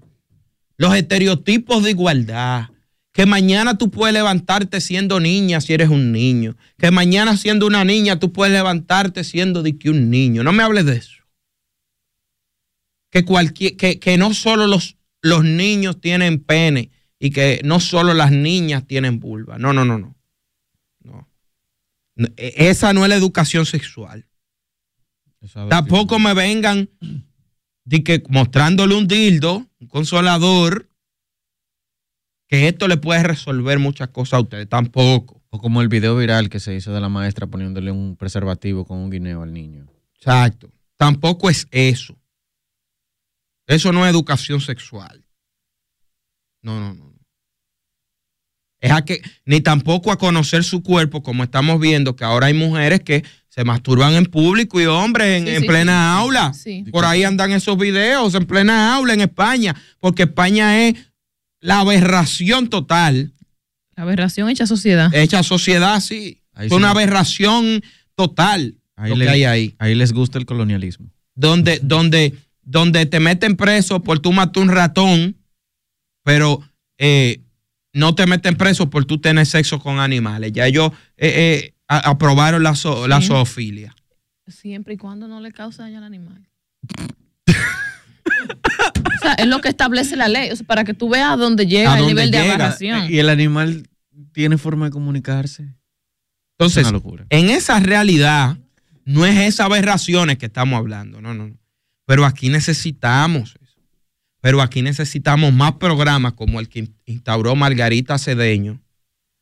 Bebé, cuídate bien, una cosa así, no me acuerdo bien, ojalá hay alguien llame y nos diga cómo se llamaba ese programa, donde iban con unos niños eh, que estaban como unos minenes, que a ti te lo dejaban Okay, round two. Name something that's not boring. Laundry? Ooh, a book club. Computer solitaire, huh? Ah, sorry, we were looking for Chumba Casino. That's right. ChumbaCasino.com has over 100 casino style games. Join today and play for free for your chance to redeem some serious prizes.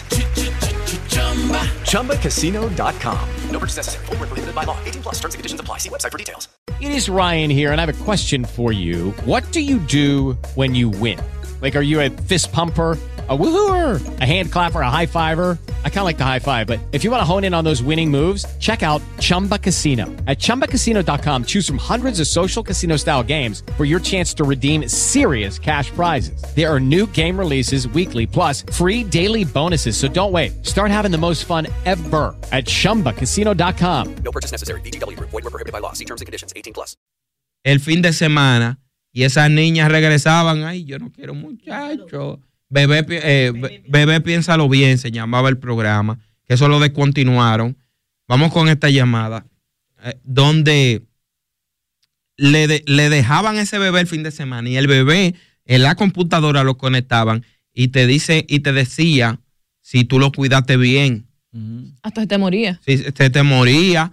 Eh, eh, eh, había gente, me contó doña Margarita en una entrevista, en una conversación privada que tuvimos respecto a esos temas, de que había gente que lo entraban hasta en, en- en la nevera, eh, se hartaban del muchacho. Y lo metían en la nevera. Sí, porque es una, eh, eh, está programado el mi nene para actuar como actúa un, un niño recién nacido normal. Eso está bien. Entonces, programas como ese, para que vean, visitar las maternidades, visite las maternidades con sus hijos para que vean visite los barrios con sus hijos para que vea, mira, y explíquele a sus hijos. Las cárceles, visítela con sus hijos. Buenas, ¿con quién tenemos el honor y desde dónde?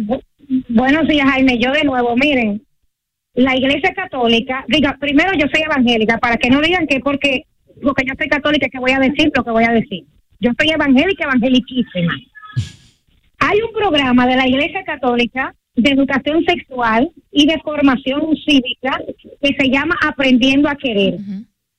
En ese programa, que lo están implementando en Baní, de la mano del obispo Masalles, tiene educación sexual científica, donde se le enseña al joven desde, desde- desde- desde los primeros cursos de la primaria sobre la sexualidad conforme a su edad y a los adolescentes se le enseña eso que tú estás diciendo, Jaime, que no es salgan a tener sexo, tengan condones, tengan pastillas, porque para que queden preñadas y que tengan un ex, mejor que se protejan. No es estimulación de iniciación a la vida sexual temprana, es un programa de educación sexual científica, que si de verdad en este país quisieran implementar un programa de educación sexual, se haría, pero los progres de República Dominicana entienden que porque mencione la palabra Dios o porque lo dirija una congregación, ya es algo religioso que lo van a coartar. Lo que pasa es que ahí no te enseñan sobre los 112 géneros, ni te dice que las mujeres tienen pene y los hombres tienen vulva, pero es un programa de verdad que se llama Aprendiendo a Querer, que la mayoría de colegios y escuelas deberían replicar en República Dominicana. Muchísimas gracias, Ani. Mira, eh, buenos días. ¿Quién nos habla y desde dónde? Mire, señor, eh, Giovanni te habla. Giovanni, hola. Hay una verdad que todo el mundo sabe, pero nadie la quiere decir. Los muchachos que están usando tablet, estamos, dígase 10, 11, 12, 13, 14, están viendo mucha pornografía. Voy a mencionar algo de eso justamente. ¿En dónde, pa- dónde, dónde indica eso? ¿Dónde inicia eso? En que los padres le dejan abiertos el internet y te bombardean con publicidad. En todos los juegos, en todos los, los youtubers empiezan a mencionar palabras y te van direccionando a eso. Hay muchos jóvenes de 11, 12, 13, 14 que están viendo pornografía porque los padres no le dan control con esos aparatos electrónicos. Entonces, la educación sexual tiene que entrar por ahí para educar a esos niños que están ya en el Internet, agarrando y aprendiendo todo sin nadie explicarle nada. Entonces, por eso es que de la mano de la tecnología y de la mano de la enseñanza hay que caerle arriba a eso. Gracias, hermano. Tienes toda la razón. Mira, con, con el perdón de Jaime, que es su tema principal, yo quisiera acotar dos cosas. Una para Ani Esther Burgos y, y, bueno, para general. Eh, se firmó un acuerdo con el Ministerio de Educación justamente con ese programa. Y ojo, el que pueda leerlo, que lo lea para que entienda que no tiene nada que ver con religión. De hecho, fue un gran trabajo que se realizó de investigación. Vinieron investigadores internacionales, personas que trabajan en esa área, investigadores nacionales, y se hizo todo un levantamiento basado en la cultura. Entonces, eso enseña educación sexual según la edad, según lo que necesite el niño saber, sin ideología religiosa. Y lo pueden buscar, lo pueden leer, vayan a la página del Ministerio de Educación. Es un grandísimo proyecto. Y con respecto a la pornografía, Giovanni, de hecho, se detectó en República Dominicana el consumo de pornografía en menores de edad aumentó considerablemente, incluso después de la pandemia. ¿Por qué? También aumentó porque la mayoría de estudiantes tenían aparatos electrónicos y el Ministerio de Educación en ese momento no le colocó ningún filtro, señores. No puso control parental. No, no puso control parental a los equipos electrónicos que se entregaron. Entonces ya ustedes saben, dos muchachos con todo este contenido, pero independientemente de eso, el consumo de pornografía en República Dominicana en los últimos dos años aumentó a un nivel muy preocupante y que nosotros debemos trabajar urgentemente con eso. Y lo, lo- lo adictivo que se hace la pornografía cuando se empieza, se inicia temprano. Es un vicio. Se Eh, convierte eh, en un es vicio. una enfermedad. es muy adictivo. No, y que le crea una realidad inexistente, Inexistente de la también. actividad sexual a esos jóvenes que creen que eso que ellos están viendo, que es una producción eh, eh, eh, cinematográfica con producción, que toman su receso, que se, se, se toman muchísimas drogas y muchísimas cosas para hacer eso, que, que no se corresponde a nada de Y eso con la actos realidad. que dañan al individuo. Así mismo es. Tenemos los paneles llenos, señores. Vamos con estas llamadas. A ver, buenas, ¿con quién tenemos el honor y desde dónde? Sí, buenos días. Le habla Joel desde el tapón del 9. Sobre ese caso de los niños, eso es que hay muchos padres flojos últimamente. Yo recuerdo que vi a mi ahijada bailando la canción Las mejores amigas son, creo que ustedes saben cuál es. ¿Cuál es esa? bailando, bailando TikTok.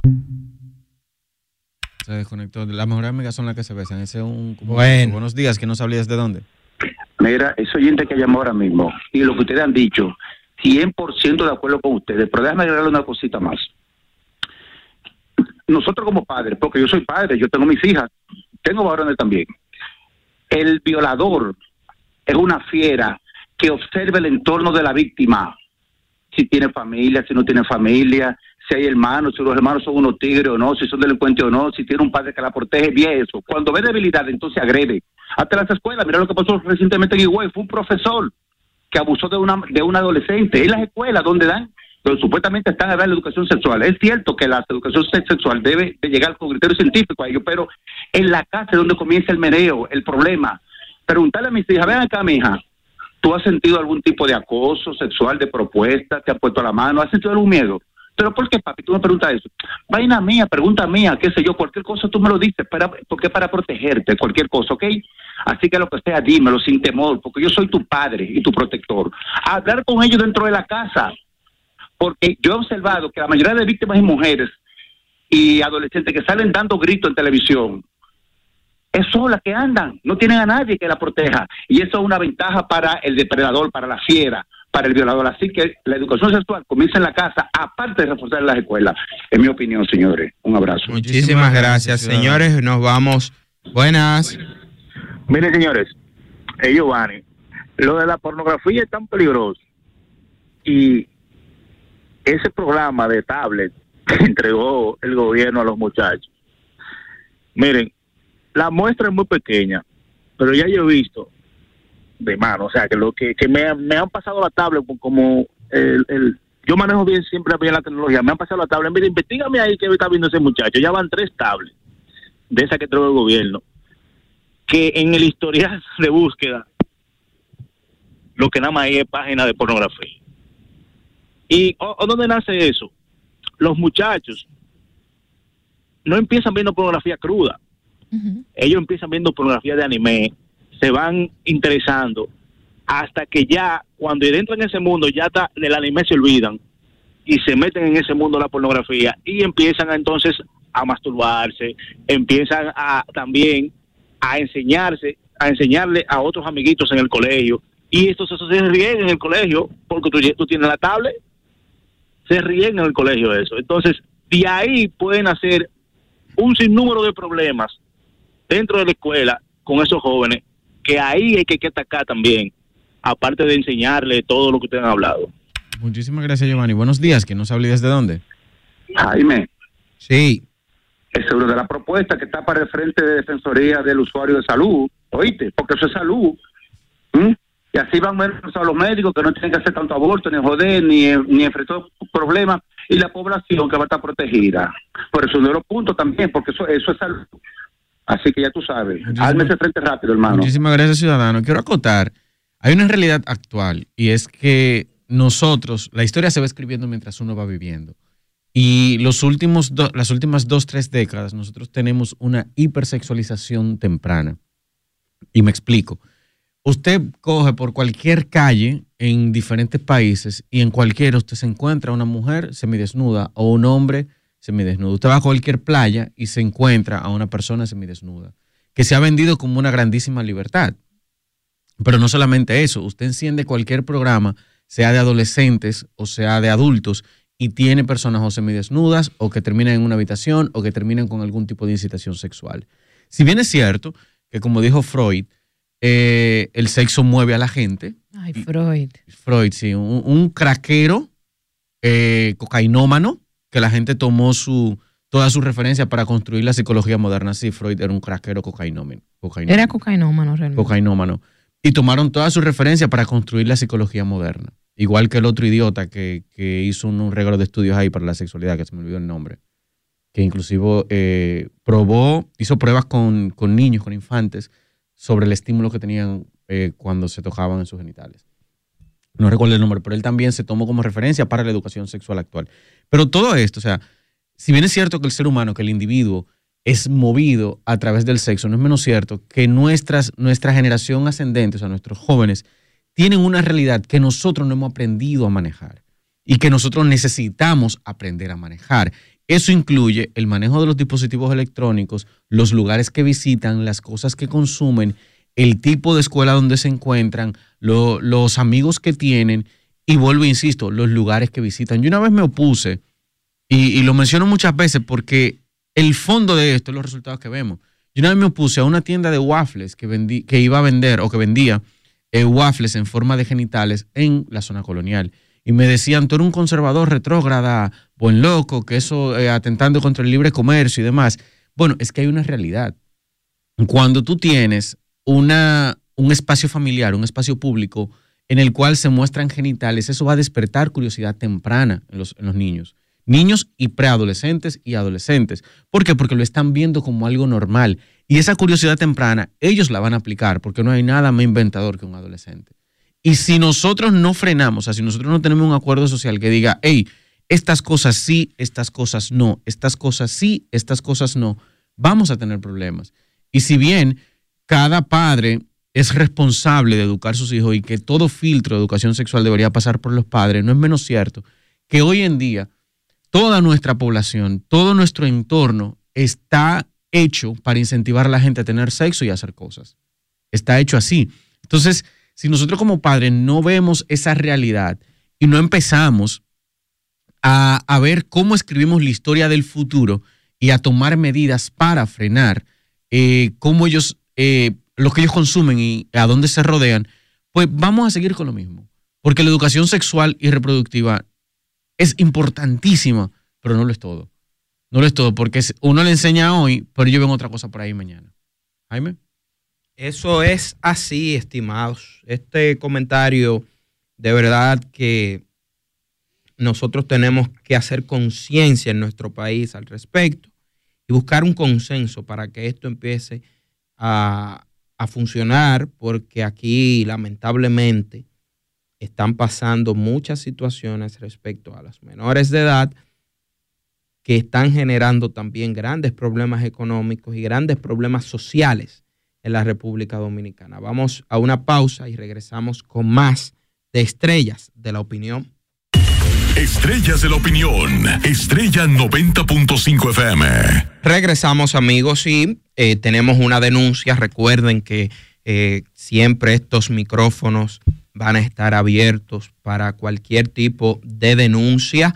Eh, denuncia que usted entienda que pueda hacerse a través de esta vía, que pueda hacerse detrás de buscar una solución, detrás de buscar eh, algo que pueda solucionar las situaciones por las que, pas- las que pasan muchísimos dominicanos. Y en esta ocasión tenemos a Jenny Castillo, quien está con nosotros aquí, que viene a hacer una denuncia. Bienvenida a este espacio. Nos gustaría saber, Jenny, qué le está pasando. Eh, usted tiene una situación médica. Me Sí. gustaría que usted nos explique aquí qué usted tiene y eh, cuál es la situación por la que usted está pasando. Bueno, buenos días. Yo soy paciente de cáncer de 2016. Me hicieron una mastectomía derecha. Luego a los cuatro años y pico, cuando creo que ya voy a, a celebrar, me sale una metástasis en el hueso de mi espalda, la espácula derecha de la espalda. Ahí me dan un, tratamiento de un ácido y unos, una fulvetrán en los glúteos. El doctor decide ponerme revociclib. Entonces voy, la solicito en alto costo, porque es muy costosa. Y todavía estoy en la espera de que de me la den. Cada vez que voy, lo que me dicen es, no está disponible para todavía. O cada vez que voy no está, o no está disponible. Y semanal, siempre yo voy semanal. Entonces, ese es el medicamento que va a cumplir para parar el cáncer, porque ya en vez de en una, en una sola parte que lo tenía en mi hueso, ya lo tengo en dos partes del hueso. With Lucky Land slots, you can get lucky just about anywhere. Dearly beloved, we are gathered here today to. Has anyone seen the bride and groom? Sorry, sorry, we're here. We were getting lucky in the limo and we lost track of time. No, Lucky Land Casino, with cash prizes that add up quicker than a guest registry. In that case, I pronounce you lucky. Play for free at LuckyLandSlots.com. Daily bonuses are waiting. No purchase necessary. Void were prohibited by law. 18 plus. Terms and conditions apply. See website for details. Judy was boring. Hello. Then Judy discovered ChumbaCasino.com. It's my little escape. Now Judy's the life of the party. Oh, baby, Mama's bringing home the bacon. Whoa, take it easy, Judy.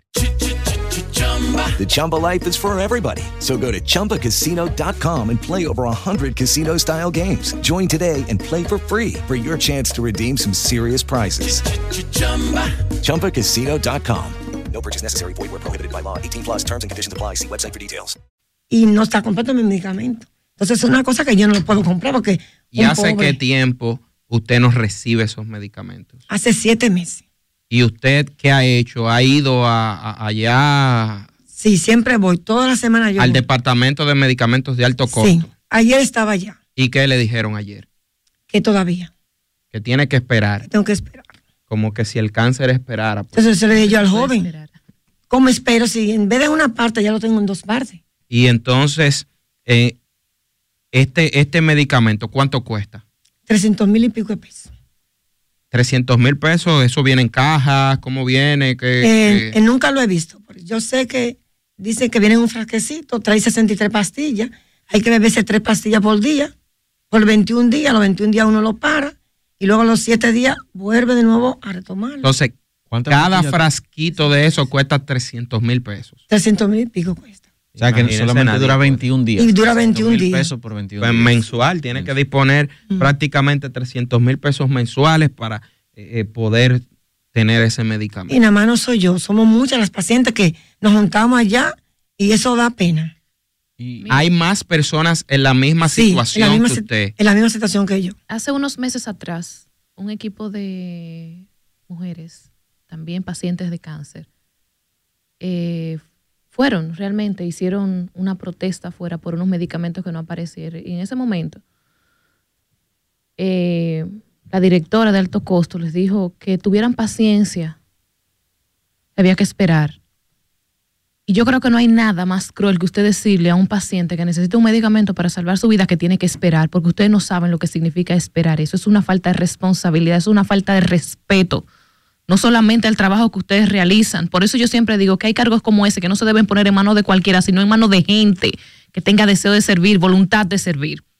Ahora yo les voy, bueno, tenemos una situación con este, eh, esta problemática de alto costo. ¿Qué otras opciones, por ejemplo, eh, tendría usted, ha hablado usted con su doctor si quizás hay otro medicamento que no, que no, es la- no sería la opción adecuada, pero que quizás haya otro medicamento, eh, si se puede conseguir en una, en una farmacia privada, qué le dice su seguro médico? No, porque el doctor lo que dice es que yo, tengo que esperar porque no puedo hacer nada. Él dice que él le duele, pero no puede hacer nada porque ese es el medicamento que yo llego, que yo, yo tengo que tomar para poder cerrar bien el ciclo de, de, de- del Y no hay una sustitución de, de ese medicamento. No. No. Ese ese tiene que, que buscarlo. Sí. Entonces, no hay una atribución especial en este. ¿Usted se atiende dónde? En el Heriberto Peter, En el en oncológico. el oncológico. En el, Heriber- en el oncológico Heriberto Peter no hay una, una condición de facilidades también para los pacientes que puedan acceder a estos medicamentos de manera más fácil. No, no creo que no, porque ellos ahí está trabajo social. Trabajo social está siempre dispuesto. Si usted se va a poner un medicamento que esté a su alcance, que usted le falta, por ejemplo, el 50%, ellos están dispuestos y ayudan, porque muchas veces ellos me han ayudado a mí. A veces que yo me a poner un medicamento que me cuesta que me cuesta carísimo, seguro no lo casi no lo, lo cubre, pero cubre nada más. Ellos están dispuestos, me dan siempre el 50%. Yo no, no me puedo quejar de, del eh, trabajo social. De del Heriberto Sí, sí. No me puedo Entonces, ¿dónde está el, el departamento de medicamentos de alto costo que usted ha ido? en la Ortega y Gasset, en la plaza metropolitana. Ok, y eso pertenece al Ministerio De Salud de Pública. Salud Pública. Bueno, eh, hágale un llamado ahí a las autoridades eh, para que puedan atender esta situación y que esperamos que a partir de que usted ha dicho esto en este programa se pueda resolver y no solo usted, sino que se resuelva, porque mucha gente. eh, de verdad que nos gustaría que se resuelva el suyo, pero no hacemos nada como país de que le resuelvan a usted porque vino aquí y que a los otros que usted acaba de decir que están en las mismas condiciones que usted no se les resuelvan. Deben de buscar una medida para que todo el mundo... Así es. Bueno, yo le pido, por este medio, yo le pido al presidente de la República que por favor esté pendiente, que ponga carta sobre el asunto, sobre los medicamentos de alto costo al ministro de Salud Pública, para hablar de, de, de Revociclin. Es un medicamento que, todo, el mu- que somos muchas mujeres, muchos pacientes que estamos en la espera, porque la vida no puede esperar. Eh, no es justo que uno con un cáncer, caminando, uno tenga que esperar meses y meses sin saber, porque somos pobres y no podemos comprar el medicamento. Señor Muchísimas presidente, gracias. por favor, ayúdenos. Muchísimas gracias, Jenny, eh, por confiar primero en nosotros y de eh, hacer esta denuncia en este programa. Esperamos que su situación de salud mejore y que también Amén. esta situación con sus medicamentos puedan eh, resolverse la de usted y la del país. Nosotros aquí hemos criticado bastante desde el primer día de este programa la situación con los medicamentos de alto costo, que lamentablemente eso está en este país manga por hombro. Tenemos una llamadita aquí. Buenas, ¿con quién tenemos el honor y desde dónde? Jaime, pero esto es increíble lo que está pasando. Así Apenas mismo. minutos, te hago de hacer la propuesta. Y mira cómo aparece el primer caso en el programa y, y frente a ti, mi hermano. Así Una mismo es. paciente reclamando derecho de atención, dónde acudir, porque lo que lo que hace falta es hacer una acción gerencial de qué es lo que está pasando, si hay fondos, si no hay fondos, cuál es la burocracia, todo eso, y ver cómo se ayuda. Esta mujer lo que está pidiendo es ayuda, alguien que me ayude a cómo yo resuelvo un problema de salud. Y hay un paquetón, dijo ella. O sea que ahí tú puedes hacer, o podemos hacer, porque es un grupo, mi hermano, voluntario, para ver cómo hacemos gestión, diligencia, de cómo buscamos la forma de que esa población que está sedienta de un servicio de salud, que necesita que aunque esté, cómo gestionárselo rapidito. Mira cómo ya fue el primer caso ahí. El, el paro político tuyo está por ahí, mi hermano, ayudando a la sociedad con ese paro. Ya te está cayendo. te Muchísimas cayendo, gracias, hermano, por tu llamada. Continuamos, señores, con más en Estrellas de la Opinión. Euric Santi, tuitero con pasión, comenta ahora en Estrellas de la Opinión. Y regresamos y después de, la visita de la paciente de cáncer, Jenis Castillo, en este lugar y de saber lo que está pasando con los, lo que tiene que ver con los medicamentos de alto costo, no es menos para uno pensar en cuáles son las características de un buen candidato para el 2024. ¿Por qué? Estos candidatos, estas personas que ostentan los espacios públicos, estas personas que, que de una u otra forma están ahí para asistir a, a los más necesitados, como el caso de quien estaba con nosotros hace unos minutos en cabina. Ellos son los que van a tomar esas decisiones y nosotros debemos buscar esas características que, que de manera directa van a afectar positivamente a la población. Y, y uno se pregunta, ¿cuáles son ellos? ¿Cuáles son esos candidatos? ¿Cuáles son estas personas de cargo electivo que podrán tomar las mejores decisiones, las mejores decisiones a futuro en el 2024? Son estos los que se, se ponen las mejores vallas, los que tienen las mejores fotos, los que tienen la sonrisa más eh, sexy en la, en la publicidad. Son los que hacen los mejores videos, los que tienen la mejor producción audiovisual. ¿Serán estos? ¿Serán estos? ¿Serán los que se te acercan y te dan un saludo bacano, los que hacen lo mejor TikTok? ¿O aquellos que te dan dinero? Porque yo pienso que hemos elegido los últimos tiempos, los últimos años, a raíz de una buena publicidad y no necesariamente a raíz de un buen plan. Y si seguimos eligiendo de esta forma, vamos a seguir tropezándonos con la misma piedra. Y ahora, con miras al 2024, ahora que los partidos se están tirando a la calle, ahora que los candidatos están haciendo sus estrategias, ahora es el momento que nosotros, los ciudadanos, pues empecemos a cuestionar, a ver y a investigar, porque a veces el, ciudadano dice, no, yo estoy en lo mío, yo estoy joseando lo mío, yo estoy resolviendo mi asunto, a mí no me importa lo demás, yo estoy en mi cuarto, puesto para lo mío y cualquier cosa, si el país se pone difícil, la vuelta en México y me voy por Guatemala. Sin embargo, en ese pensamiento, en ese criterio, pasan cosas. En ese criterio, el país sigue corriendo. En ese criterio, los, elegidos, los, los gobernantes y funcionarios siguen ejecutando eh, su función pública y te sigue afectando a ti de manera directa. Porque a ti te afecta el tapón, a ti te afecta el alto costo de la vida, a ti te afecta la inflación que va de la mano, a ti te afecta el desorden, a ti te afecta que no recojan la basura, a ti te afecta que el sector eléctrico no sea funcional, todo eso te afecta. Y de las cosas que nosotros, que yo entiendo que nosotros deberíamos buscar en un buen candidato para el 2024, y no me refiero solo a lo presidencial, porque a veces vemos, vemos como Cano, el presidente es la única persona que, que debería, eh, que deberíamos prestarle atención. No, tenemos regidores que son quienes están de la mano con, con las alcaldías y quienes sirven, sirven o fungen como fiscalizadores de los alcaldes. Por ejemplo, a principio del programa conversábamos de Santo Domingo Este y la situación que se da con Manuel Jiménez, pero tanto Manuel Jiménez como el Consejo de Regidores de Santo Domingo Este son responsables. ¿Por qué? Porque todo lo que hace Manuel Jiménez tiene que estar aprobado por la sala capitular y el Consejo de Regidores. Entonces, todos los regidores que hay ahí que, que delimitan y, que se supone deben fiscalizar a Manuel Jiménez son tan, tan culpables como él. Esa compra de los camiones que no resolvió el problema, los regidores no lo llaman a capítulo.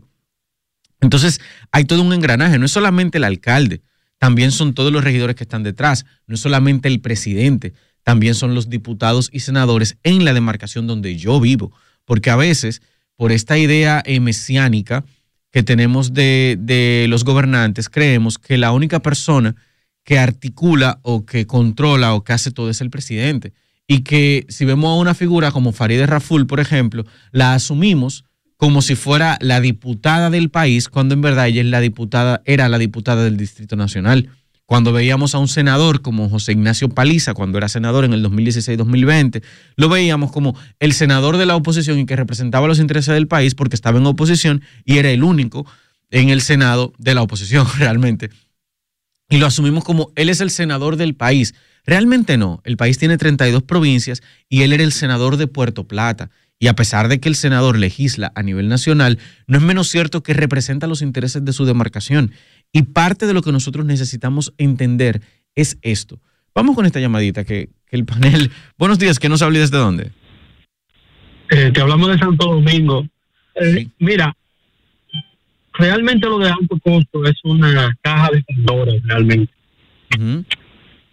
Tengo muchos años en la industria farmacéutica y lo que te puedo contar de eso, lo que des pena. Realmente se compran los medicamentos mucho más caros de lo que deben de comprarse. Eso es una realidad. Con el presupuesto que hay, eso es suficiente para alcanzar, para comprar los medicamentos. Y no se hace. Muchísimas gracias por No su se hace. Muchísimas gracias por su llamada. Yo tengo Oh. Muchísimas gracias por su llamada. Fíjese cómo nos llama una persona y nos dice qué está haciéndose ahora. Y es justo por los candidatos y las personas que elegimos. Y esta situación de, de, alto costo es algo que, por ejemplo, uno le podría reclamar al legislador de su demarcación y decirle, mira, yo necesito que tú me interpeles o que me llame a capítulo al director de Promese. ¿Por qué tú no me llamas a capítulo al director de Promese, Adolfo Pérez? Porque tú eres mi legislador, yo voté por ti, tú representas mi demarcación. Y pero nos construimos esta idea a veces de que Iván Lorenzo, que es el, el- senador de, de una provincia lejos del distrito, él me representa porque él hace oposición en el Congreso y salió en una noticia. Cuando en verdad yo tengo que hablarle a Farideh, Rapul, a, de- a Farideh Raful porque yo vivo en el Distrito Nacional o en su defecto a Antonio Taveras porque yo vivo en Santo Domingo o al senador de mi demarcación, igual con los diputados. Y es importante que tengamos esto claro. ¿Por qué? Porque de la única forma, según mi opinión, que nosotros iremos mejorando la política es cuando vayamos mejorando la mente del dominicano, de nosotros los dominicanos, cuando vayamos mejorando nuestra forma de ver la política y cómo funciona el sistema político. Porque eh, para elegir un buen candidato yo tengo que saber qué es lo que va a hacer ese candidato. Porque yo voy a elegir un regidor en base a que me regaló una, una hoja de zinc o que me trajo una funda de comida. Yo debo elegir un regidor en base a qué representa ese regidor, a su capacidad y la función que va a ejercer. Yo tengo unos cuantos puntos que quiero leer eh, que considero deberíamos tener pendientes para elegir en el 2024 y que deberíamos tal vez ir analizando en las propuestas de candidatos que ya están. Uno de ellos es la capacidad probada. Que una persona se tire buenas fotos, que una persona salga a dar un mano a mano, que una persona tenga tres gente atrás, como que, como que un rey, y un, o sea, él y un par de guaremates atrás, y que se vea chulo en la foto sonriendo, eso no es una característica para yo elegir un, un candidato. Claro, forma parte de, pero no es una característica. Yo debo buscar la capacidad probada que ha hecho esa persona, que ha construido esa persona y el plan que tiene, qué tan ejecutable es. Y esa persona tiene la capacidad de ejecutar el discurso que me está diciendo, porque la palabra y el papel aguanta todo. La ejecución es otra cosa. Uno de los otros puntos, un plan alcanzable. Vienen, como el caso de Manuel Jiménez, que tiene que sonar en todo, como el caso de Manuel Jiménez, y te dice, yo voy a hacer de Santo Domingo Este el paraíso del Caribe, pero el plan que tenía Manuel Jiménez no era alcanzable. Viene un, un Luis Abinader y te dice, yo voy a eliminar la corrupción de República Dominicana. Eso no es alcanzable. Yo la voy a disminuir, porque hablemos de la realidad. Él puede disminuir, puede crear los parámetros y puede ir caminando para ir sacando la corrupción del, del tren gubernamental, pero él no la va a eliminar, porque la corrupción es intrínseca del comportamiento del individuo. Y como intrínseca del comportamiento del individuo, tú no la eliminas, tú creas los parámetros para que se dé lo menos posible. Otra cosa, un candidato que sea frontal. Las personas que no son frontales suelen ser hipócritas. Y lo dejo hasta ahí. Direcciones y soluciones macro. Unas personas que piensen en, en las soluciones transversales, no que resuelva el problema de un individuo. Es decir, yo puedo llegar y solucionarte, ah, fulano tiene un problema, pues yo lo voy a solucionar a fulano el problema, sí, pero ¿cuál es el, el punto estructural para que el problema de fulano no se replique y que otras personas que tienen el problema de fulano en la misma comunidad eh, se le pueda solventar por las políticas públicas que yo voy a implementar? Tenemos que pensar en candidatos así. Otra, un candidato de consenso, pero con posiciones claras. Es imposible que se haga política sin el consenso, sin unir voluntades. Y un candidato que no logra tener consenso, aunque tenga sus posiciones claras, es un candidato que lo que se va a pasar siendo enemigo de todo el mundo sin construir nada. Y eso pasa mucho con los pensamientos radicales, de cualquier lado del espectro. His karate lessons might not turn him into a black belt. Hiya! And even after band camp, he might not be the greatest musician. But with the 3% annual percentage yield you can earn on a PenFed premium online savings account, your goal of supporting his dreams. Thanks for everything, Mom and Dad. Will always be worth it. Apply today at PenFed.org slash savings. Federally insured by NCUA. $5 minimum to open account. To receive any advertised product, you must become a member of PenFed. PenFed's got great rates for everyone. Por eso, considero que un buen candidato o las características de un buen candidato para el 2024 sería un candidato, una persona de consenso con posiciones claras. Ok, yo estoy de este lado de la, de, del río. Yo entiendo que debe ser de esta forma y esta es mi posición. Ahora, vamos a buscar lo que más conviene sin afectar mi posición. Yo, hay cosas que puedo negociar, hay cosas que no voy a negociar. Por ejemplo, el Código Penal, el aborto no se va a despenalizar. Esa es mi posición, firme. Yo no, no, esa no la negocio, negociamos cualquier otra cosa. O en su defecto, busquemos el consenso, saquemos el aborto y sigámoslo discutiendo y vamos a, avanzar con el Código Penal que el país lo necesita. Eso sería un buen candidato de consenso. Otra característica que considero, la menor cantidad de compromisos posibles. Es mentira, y mire que se lo va a decir la cámara, es mentira que un candidato va a llegar sin compromiso. Sálgase de esa nube y de ese sueño pendejo. Todo candidato llega con compromiso. ¿Por qué? Porque para tú llegar tú necesitas apoyo. Y para que te apoyen tú tienes que hacer compromiso. Punto y bolita. No se lleve de eso de que, ah, no, que no va a tener compromiso. No, no, no. Va a tener compromiso. Ahora, que esos compromisos sean eh, viables y funcionales y que no afecten lo, los intereses de la comunidad o del colectivo, de la gente en general, de la, de la posición que esa persona va a ostentar. Y otra que sean lo menos posible. Que no sea como Luis Abinader que llegó con tanto compromiso que ahora tiene que estar depositando proyectos y echando para atrás como que fuimos nosotros que le pedimos el proyecto. Ley de trata de personas. Adelante. Entonces, que tenga la menor cantidad de compromisos posibles, porque en dependencia de los compromisos van a ser sus políticas públicas. ¿Por qué? Porque esos compromisos hay que cumplirlos. Otra, que no sea demagogo, eso no necesita explicación, y que tenga una visión clara. Nosotros necesitamos elegir candidatos o, potenciales gobernantes que tengan una visión clara del país que van a construir, señores. No una persona que no sepa ni siquiera para dónde va, el que no sabe para dónde va ya llegó.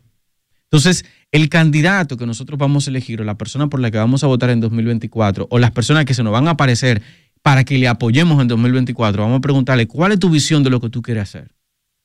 Siéntelo de frente, porque vie- eh, los candidatos van o aparece el político o el candidato, aparece con su cara muy bonita, obviamente para conseguir el voto, para, para que usted confíe en él, para que le emite el voto y que esa persona pueda ostentar la posición pública. Pero, pero usted es que va a votar por él, usted es el que le va a mantener, usted que va a, a sufrir por las decisiones en base a las políticas públicas que esa persona haga. Entonces, si usted no lo cuestiona, esa persona va a hacer lo que le da la gana. Yo, yo le aseguro que si a todo el candidato que se le aparezca a usted, usted le pregunta, ¿cuál es tu visión en base a la posición que tú vas a ostentar? El, una, el discurso cambia, la calidad de candidatos cambia y la, las cosas poco a poco van a ir mejorando en República Dominicana. Estos puntos, obviamente, son mi opinión eh, en base a las características de un buen candidato para el 2024.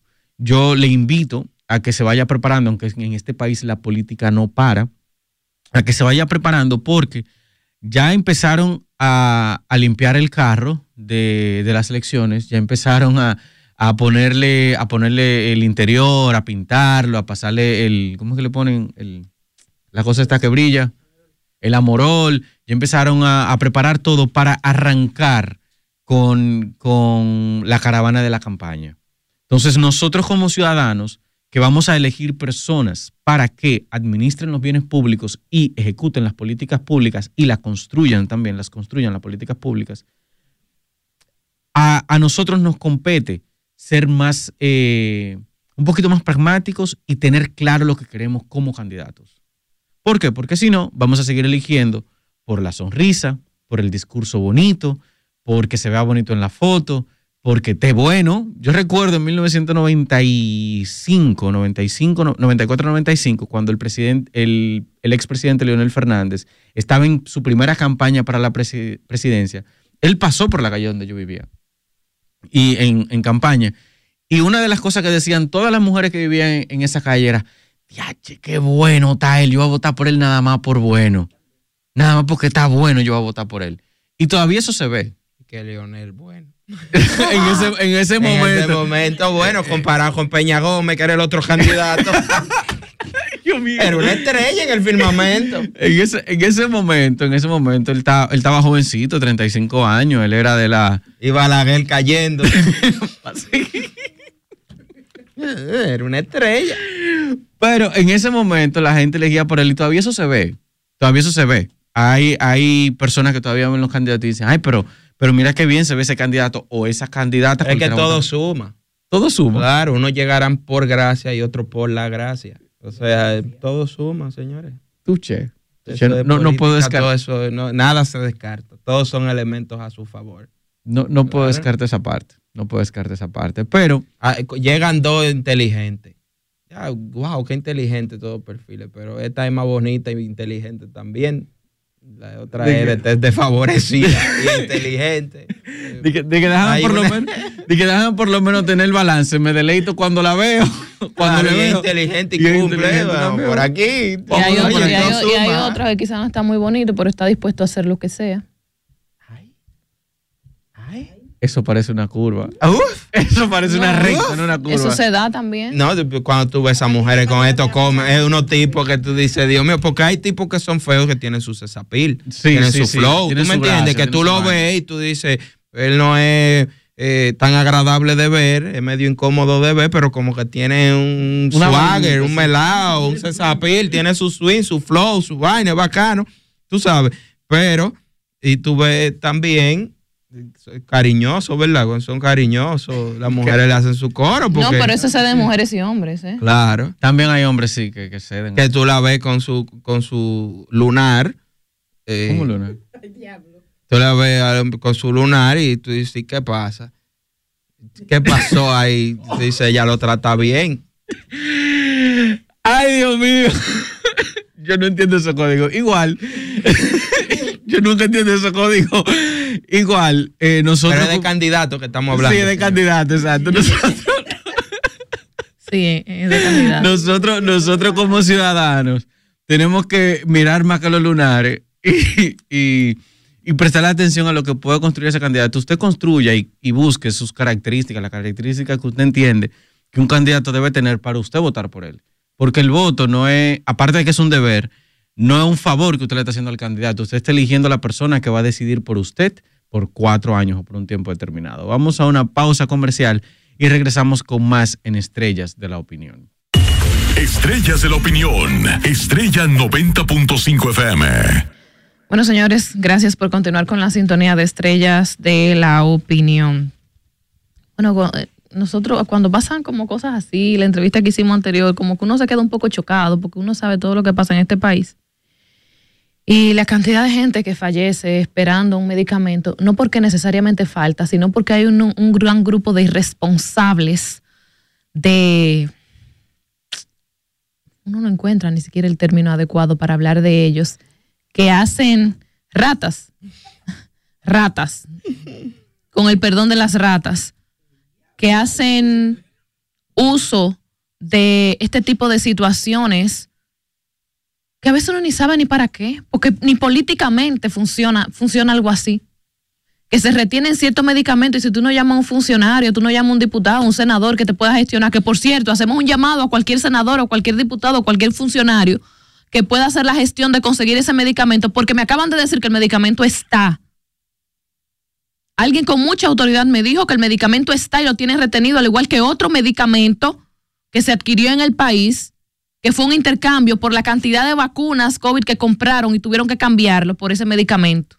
Entonces, si está, necesitamos que alguien, alguien que le interese de la forma que sea, dé respuesta, porque tenemos una paciente esperando, esperando cuando no hay tiempo para esperar. Y bueno, vamos a decir algo, digamos, bueno, para uno cambiar de tema un ching. Antes, antes de entrar con el tema, decirle a nuestros amigos que acabo de publicar un tweet de la señora para que nos ayuden los amigos que están en Twitter dándole Claro. RT y comentando, difundiendo ese tweet a ver si encontramos la manera de ayudar a esta señora con cáncer. Pueden entrar a Jaime Rincón RD y ahí van a ver el tweet que acabo de hacer eh, con la situación de esta señora que acabamos de conversar con ella, que tiene cáncer, tiene siete meses que no recibe su medicamento, a pesar de ella estar inscrita en el, en el programa de medicamentos de alto costo. Y que de hecho, eh, me acaba de decir justamente la persona a la que contactamos aquí, que no, ser, no es una solución, pero que lo único cercano que se podría hacer es intervenirla con quimioterapia, que en este momento le están haciendo otro proceso que no es quimioterapia porque no hay nada que pueda suplir ese medicamento. Nada. Este, bueno, rodaron muchas informaciones, señores, en el día de ayer. El periodista Héctor Herrera Cabral justamente tuiteó algo que a mí me llenó de alegría. Y me llenó de alegría no necesariamente por lo que vienen, sino por, por quien se supone que se va. Y me llenó de alegría porque nosotros sabemos quién es, de dónde viene, a quién representa, y que aparte, no dicho por mí, dicho por él, no sabe nada de lo que está haciendo. Y que no le importa absolutamente nada tampoco de lo que pasa en medio ambiente en este país con respecto a medio ambiente. El periodista Herrera Cabral mencionó que recibió informaciones de la supuesta renuncia que saldría en los próximos días del ministro de Medio Ambiente, Ciara Hatton, y que en su lugar sería designado el senador de la provincia de La Vega, el ingeniero Euclides Sánchez, quien llevaría como uno de sus, de sus viceministros a su compue- compueblano y exdiputado Aridio Vázquez, que de hecho renunció hace eh, eh, Euclides hace como cuatro días al, al Partido de la Liberación Dominicana, un partido donde eh, estuvo militando activo durante más de 30 años. Pero esta no es la noticia principal. La noticia principal de la cual yo me alegro mucho, si es cierto, es que se vaya Ciara Hatton. Ojalá se decidiera también el ministro de Economía y la, ministerio, la ministra de la Mujer y, el director del Instituto de Migración y la directora de la ONE y en fin, un sinnúmero de directores y ministros que en este país le hacen un muy flaco. Ay, el director, del, el, el ministro del Mirex, un grupo de ministros, de ministros que le hacen un muy flaco servicio a la patria. Sarah Hatton es uno de ellos. Un hombre que lamentablemente, muy buen economista, muy buen economista, muy buen docente, según lo que tengo entendido, no tengo constancia, según lo que tengo entendido, pero un muy mal funcionario. un muy mal funcionario que sirve eh, a otros intereses que no son los del país, que no le interesa en absoluto la República Dominicana, que no le interesa en absoluto el medio ambiente de la República Dominicana. Y yo espero que esta noticia realmente se haga efectiva, que haya renunciado, que, que lo que sea que haya pasado, pero que ese ministerio que necesita, que necesita un verdadero ministro que se preocupe por este país, que comience a hacerle frente a todos estos empresarios que tienen un desorden, a los dominicanos, a los haitianos que tienen un desorden en este país en materia de medio ambiente, a estos que están destruyendo nuestros ríos, nuestros bosques, que comience a hacer también, a revocar ciertos contratos que se han hecho en este país que están destruyendo todas nuestras, nuestras minas, nuestras montañas. Eso nosotros necesitamos en el país. Así que yo voy a orar mucho porque esta noticia se haga realidad.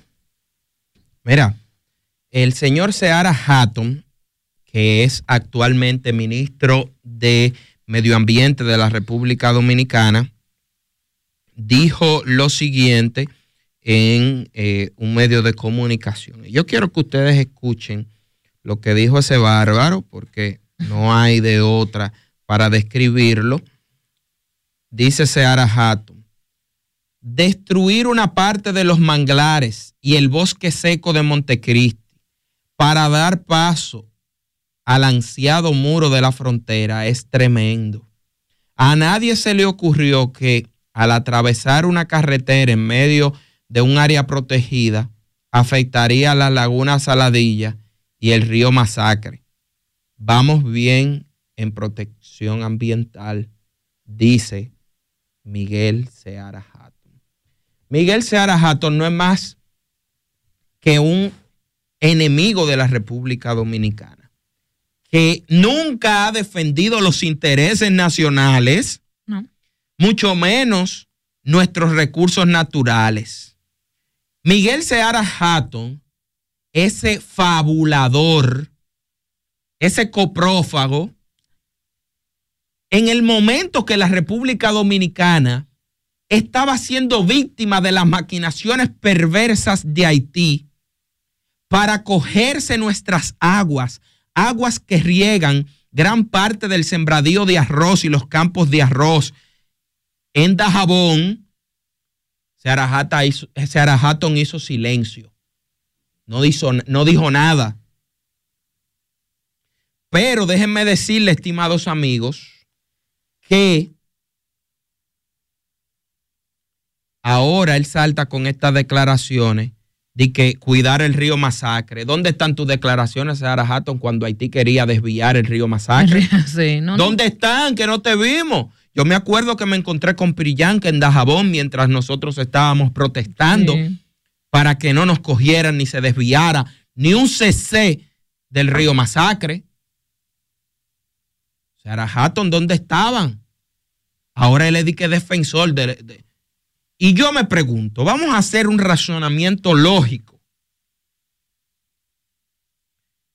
Los depredadores haitianos que tienen en su bosque nada más y nada menos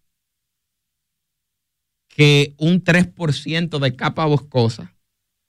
Nosotros tenemos entre un 47 a un 51% de capa boscosa Gracias a Balaguer. gracias al doctor Joaquín Balaguer, que hay un palo verde en República Dominicana, gracias a él.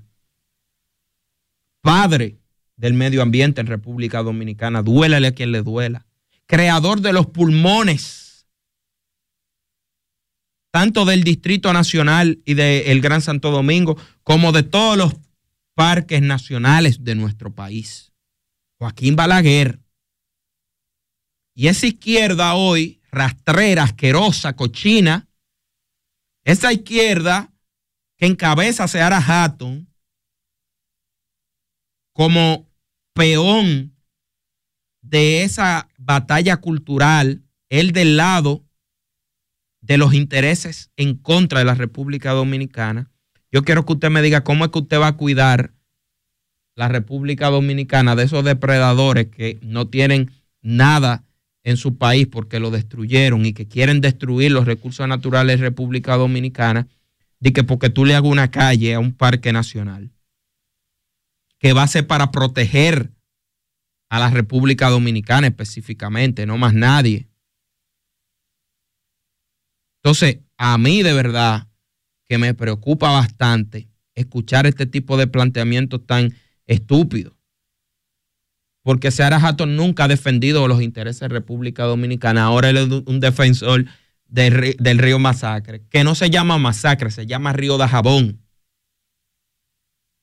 Y que es un río dominicano. Y que nosotros somos los que más le conectamos agua, le inyectamos agua a ese río. Y que mucha parte de Haití llueve gracias a que todavía nosotros en la parte fronteriza tenemos densidad boscosa, tenemos árboles allí. De lo contrario, ya ustedes saben. Ya ustedes saben lo que ocurriría. Entonces, para tú proteger el país, tienes que hacer un muro. No me hable de que de recursos naturales. No, no, tú tienes que proteger el país. Y que eso es mentira también. Di que el río Masacre van a hacerle un muro a la mitad del río.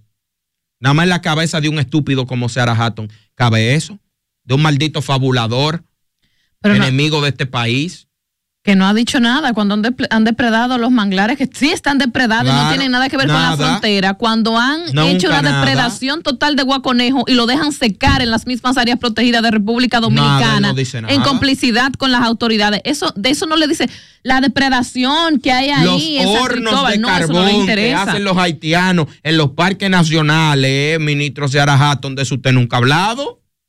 Nosotros nunca vi- hemos visto una comisión de los policías y los guardabosques, eh, guardabosques de República Dominicana. Nunca lo hemos visto diciéndole Seara Hatton di que, di que aquí tenemos que agarramos tanto. ¿Usted lo ha visto eso? Nunca lo hemos visto. Ahora viene con esa fábula. Deben de- él di que renunció, según dijo don Héctor Herrera Cabral. Supuestamente. Sí, él dijo que renunció. Don Héctor es una persona eh, bastante eh, informada. Sí, sí. Estoy en la tarde en un programa con él. Y muy medio de la respetuoso. tarde. Me muy, respetu- Me lo saluda. muy respetuoso. Don Héctor es una persona que, que, eh, tampoco se va a poner a hablar ese tipo de cosas a la ligera. Eh, hay que darle credibilidad y aquiescencia a lo que él está diciendo. Pero lo que está diciendo Seara Hatton es un grito de guerra. Pero fíjense cómo se conecta a unas declaraciones que da la imberbe de Altagracia Salazar hoy de que el PRM es un partido basura. Ustedes se fijan la conexión que hay porque son todos el mismo equipo. Y el presidente que alimentó perro ajeno, porque el que le da pan a perro ajeno pierde el pan y pierde el perro. Entonces, a esos perros Ay, de la Ruby, izquierda, Ruby Pérez, le estamos haciendo campaña a su a su canción. canción. No, pero es una realidad porque eso, Sí, es, un- sí, sí, eso, sí. Es, eso es de la sabiduría popular. No, claro, pero, pero es un gran artista, también hay que claro. reconocerlo. Entonces, ahí, fíjate cómo empiezan todos. Y tú vas a ver a todos los grupos que durante dos años y medio no salieron nunca a defender nada que tenga que ver con medio ambiente. Ahora tú lo vas a ver. No, y que tampoco han dicho, Seara Hatton tampoco ha dicho que nosotros estamos perdiendo, por ejemplo, territorio, que estamos regalando territorio, que se ha perdido todo eso, que han depredado todo el territorio de la frontera. En ningún momento él ha hablado de eso. En ningún momento él ha hecho un levantamiento con respecto a eso. En ningún momento él ha hablado de la depredación que se está haciendo en Cabo Rojo y en las aguas de Cabo Rojo con la pesca, envenenando nuestras aguas. No, él no ha dicho nada de lo que pasa en el lago Enriquillo y de la depredación que se está haciendo ahí. No, es que no les importa. Es que no le importa, es que la hipocresía emana de ellos, de gente como ellos, que lo único que tienen es un interés particular. ¿Qué? Haití. Haití. Y para nadie es un secreto. Es la misma agenda. Son la misma gente. Son los mismos temas. Y sí, cuando entienden que algo le afecta a aquel lado, entonces tenemos nosotros que cargar con el problema y ahí comienzan las denuncias, etcétera. Pero no se van a levantar por un problema de República Dominicana. No van a hablar por un problema de República Dominicana. ¿Por qué no habla de esa depredación que se está haciendo en el tope de la Sierra de Bauruco que supuestamente le dieron un permiso de 70 años y está depredada totalmente? No, de eso no se habla, porque eso no interesa. Eso no le interesa ser ajado. Entonces, vuelvo y repito, yo sí espero. Yo confío mucho en las declaraciones de- del periodista Héctor Herrera Cabral, así que yo espero que salga lo antes posible ese Arejatón de este ministerio. Y bueno, para continuar con, con, con, con nuestra programación en otro orden, en el día de ayer se hizo viral y ojalá la Policía Nacional tenga una respuesta o más bien tenga la capacidad de accionar rápidamente y dar un ejemplo con este agente que es uno de los que empaña el nombre de la institución y empaña la buena labor de muchísimos agentes, hombres y mujeres que trabajan, como siempre digo, arduamente en favor no solo de la institución, sino del país. En el día de ayer, un supuesto coronel, porque por más que intenté verle las insignias para verificar si realmente era un coronel, no pude. Sí pude ver que era apellido Díaz, que es de la Policía Nacional y supuestamente la de, de la demarcación de San Pedro de Macorís, donde él dice en ese video que hay que ponerle algo a un, una a un joven que apresaron y que no tenía nada. Eh, allí se ve que los agentes le dicen, ¿y cómo ustedes, quieren, cómo ustedes quieren que nosotros sepamos y que la fiscal sepa que él no tiene nada? Bueno, nosotros lo revisamos, él no tenía nada, a gente así hay que ponerle algo. Oigan, señores, a gente así hay que ponerle algo. un expediente, dice también en el, en el, en el video, dice, y armarle un expediente. Óyeme, pero eso es crítico. Estaba buscando el tweet para ponerle el audio, que no lo, no lo, no lo encuentro en este momento, pero es crítico una situación como esta. Entonces usted dice, señores, ¿cuántos dominicanos están ahora mismo presos y en manos de autoridades por agentes irresponsables, mediocres y corruptos como este? Porque si él lo hizo con esa persona, ¿ustedes creen que es la primera vez que lo ha hecho? Hmm. Pero no solamente eso, estaría la fiscal involucrada, porque la menciona ahí. Claro, ellos están todos confabulados para eso y hacerle expediente motrenco a gente inocente y cobrarle cuarto y poner a la familia a que, a que empeñen a esa pobre doñita, le agarran los hijos, que tal vez el hijo sea un, un cabecita caliente por ahí, pero que al momento no ha hecho nada, por lo cual deba de ir preso. Se lo, se lo agarran, se lo meten preso y le dicen, para soltarlo tiene que traer tanto en, confuba- en, en eh, fa- confabulado con eh, abogados de por ahí que viven siempre rodeando los destacamentos y la fiscalía. Eh, no todos son así, pero hay quienes se prestan a eso. Y confabulados también con los propios ministerios públicos. Y ponen a esa doñita a empeñar la nevera, a empeñar la estufa, para buscar 10 mil pesos y, y- y dárselo a ellos para que le suelten al muchacho sin ese muchacho haber hecho, Haber nada. hecho nada. Y con la falta de conocimiento que tiene la gente, eh, no entiende los procesos y se asustan. Imagínate, nadie quiere ver un, un hijo de uno en una situación como esa, gente sin el conocimiento, sin acceso a medios de comunicación, sin nada, y abusan de ellos. Eso, eso- eso es todos los días. un drama, pasa. un drama Un humano. drama, Vamos a recibir esta llamadita. Buenos días, ¿quién nos habla y desde dónde? Sí, Priyanka, Señor. precisamente a ese tipo de denuncia es que es lo que yo digo, mi opinión, donde las autoridades tienen que tener cámaras de video y de audio para cuando hagan un allanamiento o detengan a un ciudadano y, lo, y le hagan un expediente, el juez diga dónde está el audio o el video de lo que pasó ahí, para ver y escuchar lo que pasó, que, la gente actuó correctamente y evitar esos esas extorsiones y todas esas cosas. Eso tiene que ir en pos y en beneficio de la nueva policía que se, que se pretende hacer. Con tu equipo, yo sé que tu allanamiento, préndeme la cámara, prende el audio y vamos a escuchar el diálogo. Y eso se evitaría así de esa forma. Déjame, déjame decirte otra cosa. Jaime y, y, y Eury, recuérdense una vez que llamó una, una persona que se llama Rafi, Rafi eh, no, se llama Giovanni, pidiendo ayuda para un riñón, para un, para un, para un trasplante de riñón que necesitaba un amiguito de él, que, llama- que se llama Rafi Díaz. Dejó el número y todo eso. Yo lo llamé por detrás, me comuniqué con él y me comuniqué con el paciente. Hoy en día el paciente está, porque oye, es, fuerte, está en una sala de hemodiálisis esperando un riñón con 20 añitos de edad, hipertenso crónico conocido, que fue lo que le pasó eh, con esa deficiencia renal. Ya hoy en día ese muchachito está en espera la Fundación Vaquero, esperando ser candidato para un trasplante de riñón. Gracias a ustedes al programa, que fue lo que hicieron esa alarma. Yo me motivé y llamé, hice las gestiones, me comuniqué con Polanco, que es nefrólogo, y eso caminó así. Así que ustedes hacen sus aportes callados, tranquilos ahí, pero a veces cogen su vejigazo. Adiós. Muchísimas gracias. Sí, uno, uno lo coge aquí. Eso es parte del, eso es parte de parte del proceso. Pero sí, volviendo al tema de la Policía Nacional, usted dice algo muy interesante, las cámaras. Pero en, en un momento se compraron cámaras y se supone que los policías que andaban en las calles, allanamiento, eso. iban a estar eh, eh, eh, justamente con estas cámaras para hacer los allanamientos correspondientes. Tengo entendido. No sé qué, eh, no sé qué habría sucedido con, con esto. Vamos a ver qué respuesta ofrece la Policía Nacional con respecto a este tema. Así mismo es. Señores, vamos ya a un tema eh, que vamos a pasar eh, respecto a, varias, varias cosas que han sucedido en estos días, tanto la noticia buena, la noticia mala. Hay una noticia buena, quiero dar, eh, que tiene que ver con el Ministerio de Obras Públicas y Comunicaciones, que asegura que la autopista Duarte será muy segura.